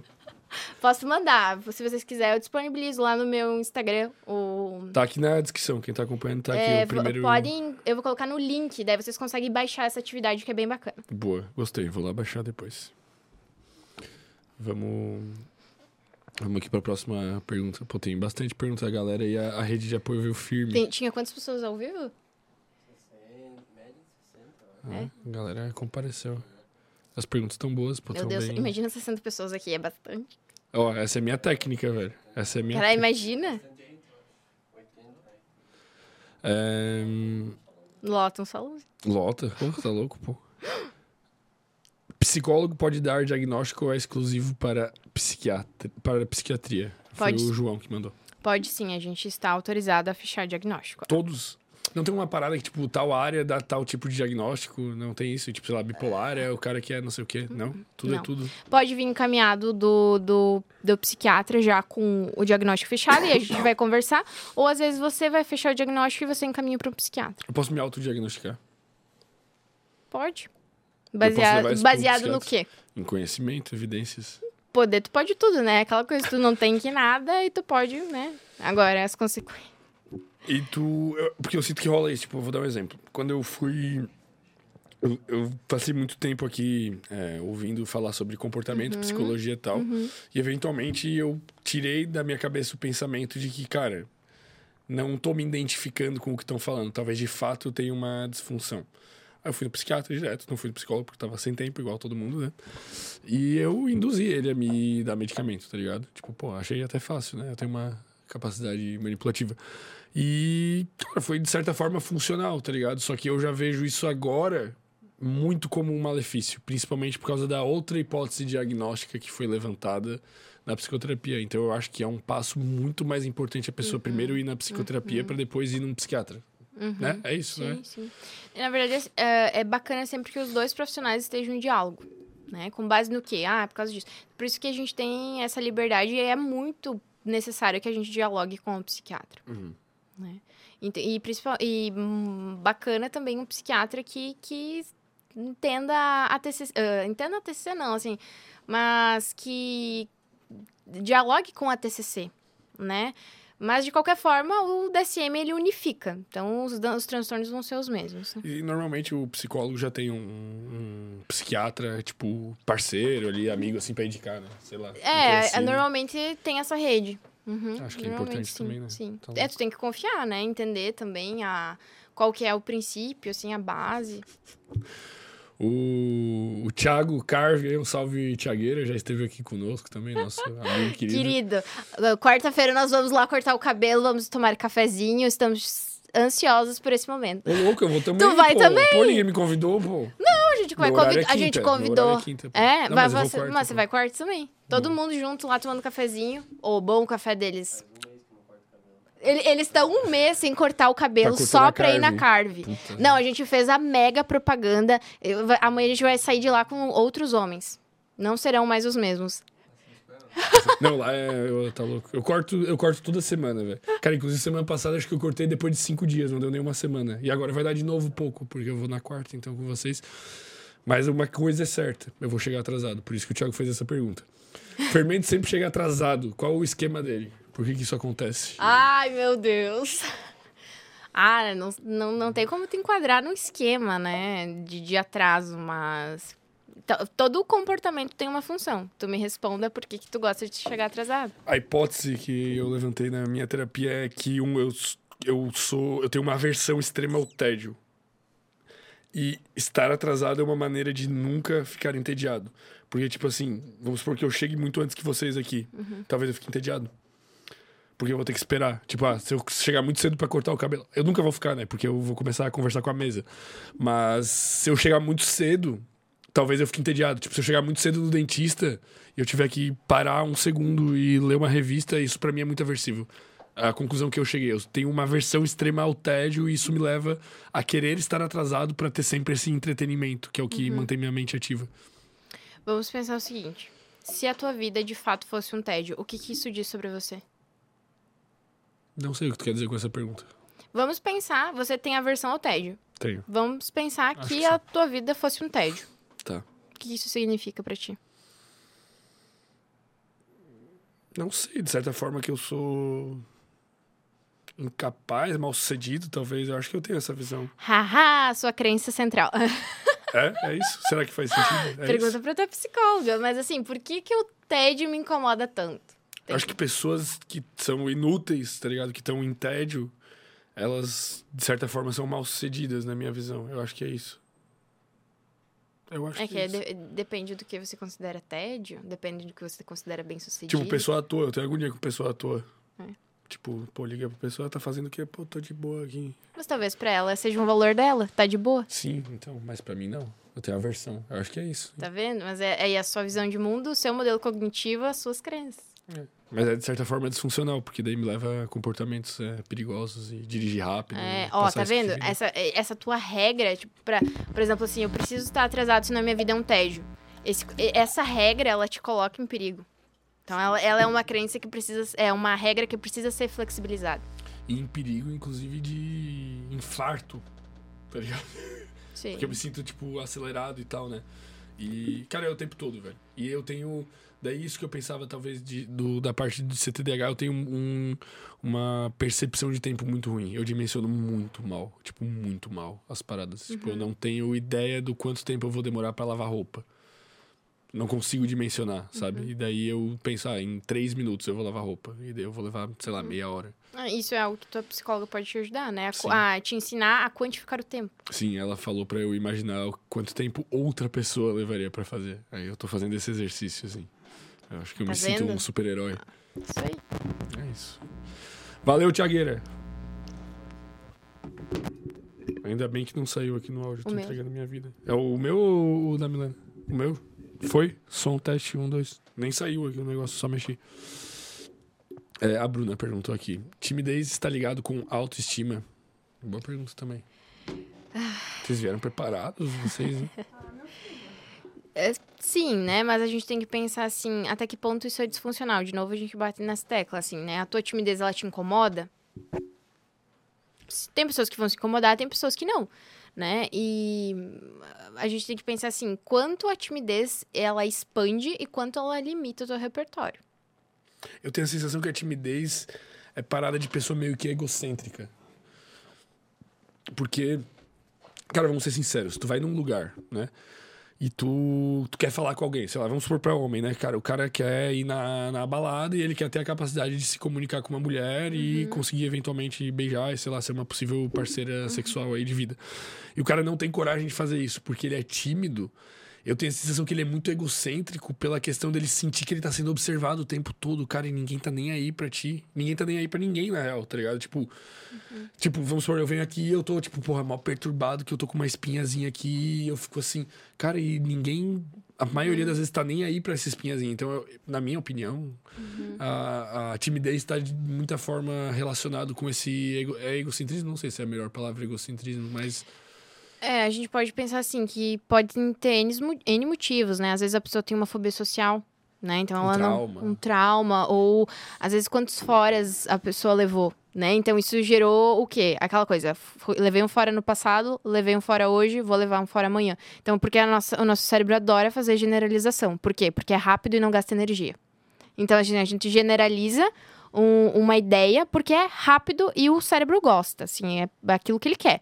Então, isso pode te gerar uma série de pensamentos automáticos, e aí você vai começar a se sentir ansioso porque um pensamento leva a uma emoção, e aí você vai ficar travado, você paralisa, ou às vezes você pega até e vai embora da festa. E como vencer essa timidez? Flexibilizando as crenças, porque se a gente analisar os pensamentos e as regras, a gente vai entender que talvez aquela pessoa tenha uma crise de que ela não é boa, de que ela não é capaz, ou é, eu sou desajeitada, eu sou ruim, eu sou péssimo, porque a gente tem que lembrar assim, que as crenças, elas são as raízes de uma árvore. O tronco são as nossas regras, que é a regra, né? Se, a minha, se eu não tiver com adrenalina, minha vida é chata, né? Então, isso quer dizer que a minha vida é um tédio.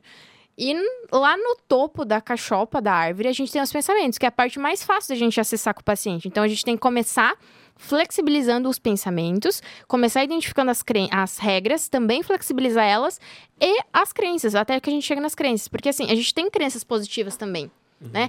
E a gente tem crenças que desqualificam, né? Então a gente tem que fazer o quê? Fortalecer as positivas, fortalecer crenças de que autoeficácia, eu sou capaz, eu consigo, eu vou lá e eu faço. Eu não faço perfeito, mas eu faço. Então, mas eventualmente essa crença muito positiva pode ser um, um, uma disfunção também. Eu tenho essa sensação sobre mim, velho. Eu me acho, eu sou, me acho tão autocapaz que chega a ser perigoso, sabe? Uhum. Tipo, sei lá, eu vou pular do penhasco e vou sobreviver, tá ligado? Tô dando um exemplo uhum, extremo, assim. Eu uhum. tenho essa uhum. percepção. Você tá uhum. levando a esse outro diagnóstico, uhum. que você já deve uhum. imaginar o que foi agora. Mas. Pode ser, né? Sim, pode ser, sim. eventualmente, pode ser. Sim. Tá Tem que analisar cada caso. Cada pessoa é uma pessoa. E tá todo mundo relacionado de certa forma. É, Por isso que psicologia é uma delícia, velho. É... A gente escuta muito isso, né? A gente fala assim, o Uber, principalmente. Ai, você trabalha com o quê? Ah, eu sou psicóloga. Ai, já pensei em fazer psicologia. Cara, não, todo mundo, eu, assim, a maioria das pessoas parece que já cogitou a possibilidade de fazer psicologia.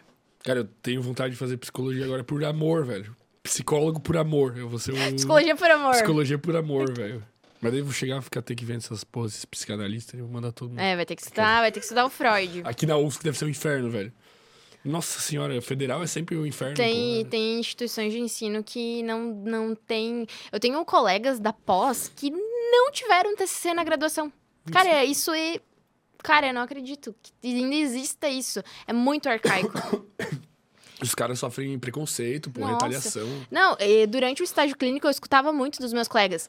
Ah, tá trabalhando aí com, com, com terapia rasa, com, com que estruturada, que não olha pra subjetividade do sujeito, tá, tá lidando, sabe?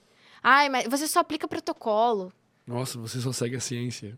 Tipo, nossa, eu só faço o que tem Nossa, eu só evidência. faço o que tem mais evidência, desculpa aí. Desculpa se você faz o mesmo que é não fazer nada e eventualmente ter o mesmo. Ah, e daí, tem, só que daí tem muitas pessoas que falam assim. Mas eu trato com psicanálise e eu tenho resultado. Mas, você- mas a gente tem o curso natural da doença. Então, já tem pesquisas que mostram que o tempo e a- aquela terapia são a mesma, é a mesma coisa. Não mudaria nada. Se você deixar essa pessoa, né, dependendo da- do caso, claro, né? Não, não estamos pensando. É, não estamos pensando aqui num transtorno grave. Mas se passasse o tempo e, o- e a pessoa estivesse fazendo aquela. O, e, o, e a- o resultado seria o mesmo. O tempo e a terapia é a mesma coisa. Para algumas abordagens, né? Uhum, Então as pesquisas mostraram que o tempo vai resolve. na mesma. Aquela frase, né? Tudo passa com o tempo. Será? Tu concorda com a frase? Não. É, né? não, é só pra fazer, Só pra fazer a esse- relação ah, com, com a o estudo. é, porque não, né? Sei lá. Ou sim também. Me perdi aqui. Mas que a gente tem um curso natural da doença. Como funciona a relação psicólogo-psicólogo? Psicólogo do psicólogo. Ah, é, é bem, bem bacana, assim, né? A Até a minha. Deve ser uma loucura. É, porque o que acontece? É, a gente aplica a técnica, mas a gente já sabe um pouco o que, tá rolando, sabe? Então Uhum. eu, eu, eu acho que é desafiador atender profissionais da psicologia, tipo um psicólogo atender um psicólogo. A minha. Ninguém sabe quem é a minha psi, né? Mas ela disse. Revela, revela. é. Não, não vou revelar, vai que ela não quer que eu conte isso, né? Mas ela disse assim que na primeira sessão ela tava, né, assim, ansiosa, tremendo é, para me atender. Porque eu era uma pessoa que sabia conteúdos relacionados com a prática dela. Então, assim, é desafiador. Eu também me sinto assim com, com, com pacientes que são da psicologia ou que são psicólogos, né? A gente fica ah, um pouco. Poxa, né? Aquilo que eu vou falar, talvez ela já conheça. Então, assim, muitas psicoeducações que eu faço, eu pergunto assim: ah, tu já deve ter visto na sua faculdade, me conta o que, que tu já sabe. E aí a gente faz a psicoeducação. Então, é desafiador. Eu acho que é desafiador. Mas é. É uma troca, assim, porque eh, a gente aprende coisas ali que a gente fez que, que você consegue adaptar, tu consegue levar pra, pra tua prática, assim. Tem técnicas que ela usa comigo que eu digo, oh, bacana, vou usar com as minhas pacientes também, né? E daí tem o psicólogo do psicólogo do psicólogo. Vai ter uma pirâmide. A psicologia, em resumo, é uma pirâmide financeira. E a Herbalife. Quer dizer, outras. Herbalife não é pirâmide, não pode falar isso. Acabei de fechar todas as chances de patrocínio com a Herbalife. Porque eu gosto do shakezinho, pô. É, o Luan mandou também. Existe alguma pós-graduação ou curso técnico que permita aplicar TCC em atendimentos como nutrição e treinamento físico, usando psicoeducação para complementar o atendimento ao cliente? Ah, sim, a gente pode trabalhar com a psicologia eh, voltada para transtornos alimentares. Então, se você se especializar nessa, eh, né, nessa área, você pode trabalhar com uma equipe multiprofissional. Você nunca vai trabalhar sozinho nesse caso. Você pode direcionar a tua pós para transtornos alimentares, né? E aí você vai ter uma, um conhecimento eh, muito maior sobre essa área. E, tem, e a gente tem, né? A gente tem também a psicologia esportiva, né? Não sei se você já ouviu falar que são ou psicólogos que acompanham o time. Ah, Né? sim. É Porque para um, pra um time, eles são nômade, eles nunca estão num lugar. E trabalhar com isso para o ser humano é um pouco difícil. A gente não é, evoluiu para continuar fazendo isso. assim. então é um pouco desconfortável, né? E tem toda uma pressão gigantesca. Nossa, né? e Tipo, assim- O Neymar vai bater um pênalti, porra. E que a tua, a tua carreira é muito curta. Então, tu tem que dar muito em, muito em um curto período de tempo, né? Então, assim, é, os times, eles têm uma psicóloga, e daí essa seria a psicologia do esporte, que daí a gente poderia adaptar, não sei, né, talvez. Mas para nutrição seria voltada para transtornos alimentares. Eu tenho a sensação que as áreas, todas elas têm uma intersecção em algum ponto, assim, né? Uhum. Tipo, se tu vai pra nutrição, óbvio, uhum. pro lado psicológico, tu vai interseccionar com outra. Uhum. Daí a medicina intersecciona com o lado psicológico também. É tudo uma uhum. mistura de conhecimentos ali, né? sim, né? Áreas sim. complementares. O problema é quando as pessoas invadem outra área que elas não têm é, uhum. repertório né, e conhecimento para atuar. Por isso que trabalhar em equipe multidisciplinar é muito bacana, né? Porque às vezes aquilo que eu peguei, o outro pegou, que aquilo que eu não peguei, o outro pegou, e a gente pode junto montar um raciocínio clínico. Uhum. É muito bacana. Eu acho que isso que é um desafio do psicólogo clínico. A gente é muito solitário. Então, se a gente conseguir se enfiar nos grupos de supervisão e pós, e a gente consegue manter um contato que é uma, é uma profissão muito solitária. Entendi. Mas né? é, pra trocar essas ideias, né? Tal, né? Ver o que uhum. faz. Entendi. É... A Bruna perguntou aqui: Como eu sei que se preciso de terapia? Mi. Mi. Então, é, voltando para aqueles três grupos lá, né? Mas assim, como eu sei se eu preciso de terapia? Se você tem um problema que você não consegue resolver sozinho. Né? Então, se você tem uma dificuldade e você sabe que você tem ela, e você sabe que ela te causa prejuízo e que você não consegue resolver ela sozinha, você tem o psicólogo, que é um, né, se for uma parte mais psi ou comportamental, você tem um psicólogo que está apto e tem um conhecimento para te ajudar a resolver esse problema. Né? Então, o princípio é, se eu tiver uma, uma dificuldade que eu não consigo resolver, né, eu preciso Sim, de terapia. Se você tiver tempo, dinheiro e eu quiser né, investir em autodesenvolvimento. Eu recomendo. Eu acho que, inclusive, tu tá perdendo dinheiro se tu não tá fazendo psicoterapia. Porque é um e... investimento que vai te proporcionar mais claro. É, sucesso. Pensa assim, se você tem maior autocontrole, se você sabe é, cuidar da tua alimentação, né? Porque, cara, você cuida muito melhor do teu dinheiro. Só que você precisa primeiro trabalhar a tua parte psi para depois ir pro comportamento. Porque, às vezes, né, a tua falta de gestão financeira é comportamental. Uhum. Né? Então, assim, ah, eu, hoje eu mereço comer um, um sushi. Daí você não pode comprar porque você tá né? Você tá no vermelho. Mas aí você usa aqueles pensamentos. Ah, eu mereço hoje um sushi. Você, a gente tem que trabalhar isso de outras formas que não o sushi. A gente vai atender a tua necessidade de você merece, né? Mas a gente não precisa recorrer a algo que depois vai te gerar um prejuízo, né? Então, assim, psicoterapia é investimento, né? Ela tipo, te poupa dinheiro a longo prazo. A procrastinação, por exemplo, pô, se Nossa. tu não tá evoluindo na tua profissão ou ganhando mais dinheiro, uhum. se tu uhum. é autônomo, por causa da procrastinação, pô, tu tem uhum. que fazer psicoterapia, tu vai descobrir por que, que tu procrastina, Sim. resolver e vai ganhar mais dinheiro. Sim, é basicamente. A gente é sempre alavanca, né? Ajuda a alavancar. João perguntou aqui, você sempre você sempre pergunta de acertou ou me perdi na pergunta, velho. Não é uma pergunta. Ah, tá. Ô, Gabriel. É um comentário?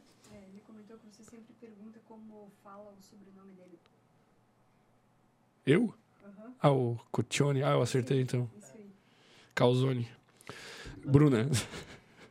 Bruna de novo? Bruna de novo. Ó, a galera tá Bruna, você aqui, para de fazer pergunta. Não, eu gostei, velho. Tá bom. Tem mais, só mais duas, pô. Saideiras aqui. Bruna, por que a pessoa procrastina mesmo sabendo da importância de determinado comportamento? Porque ela tem o perfeccionismo e talvez ela se sinta incapaz de fazer.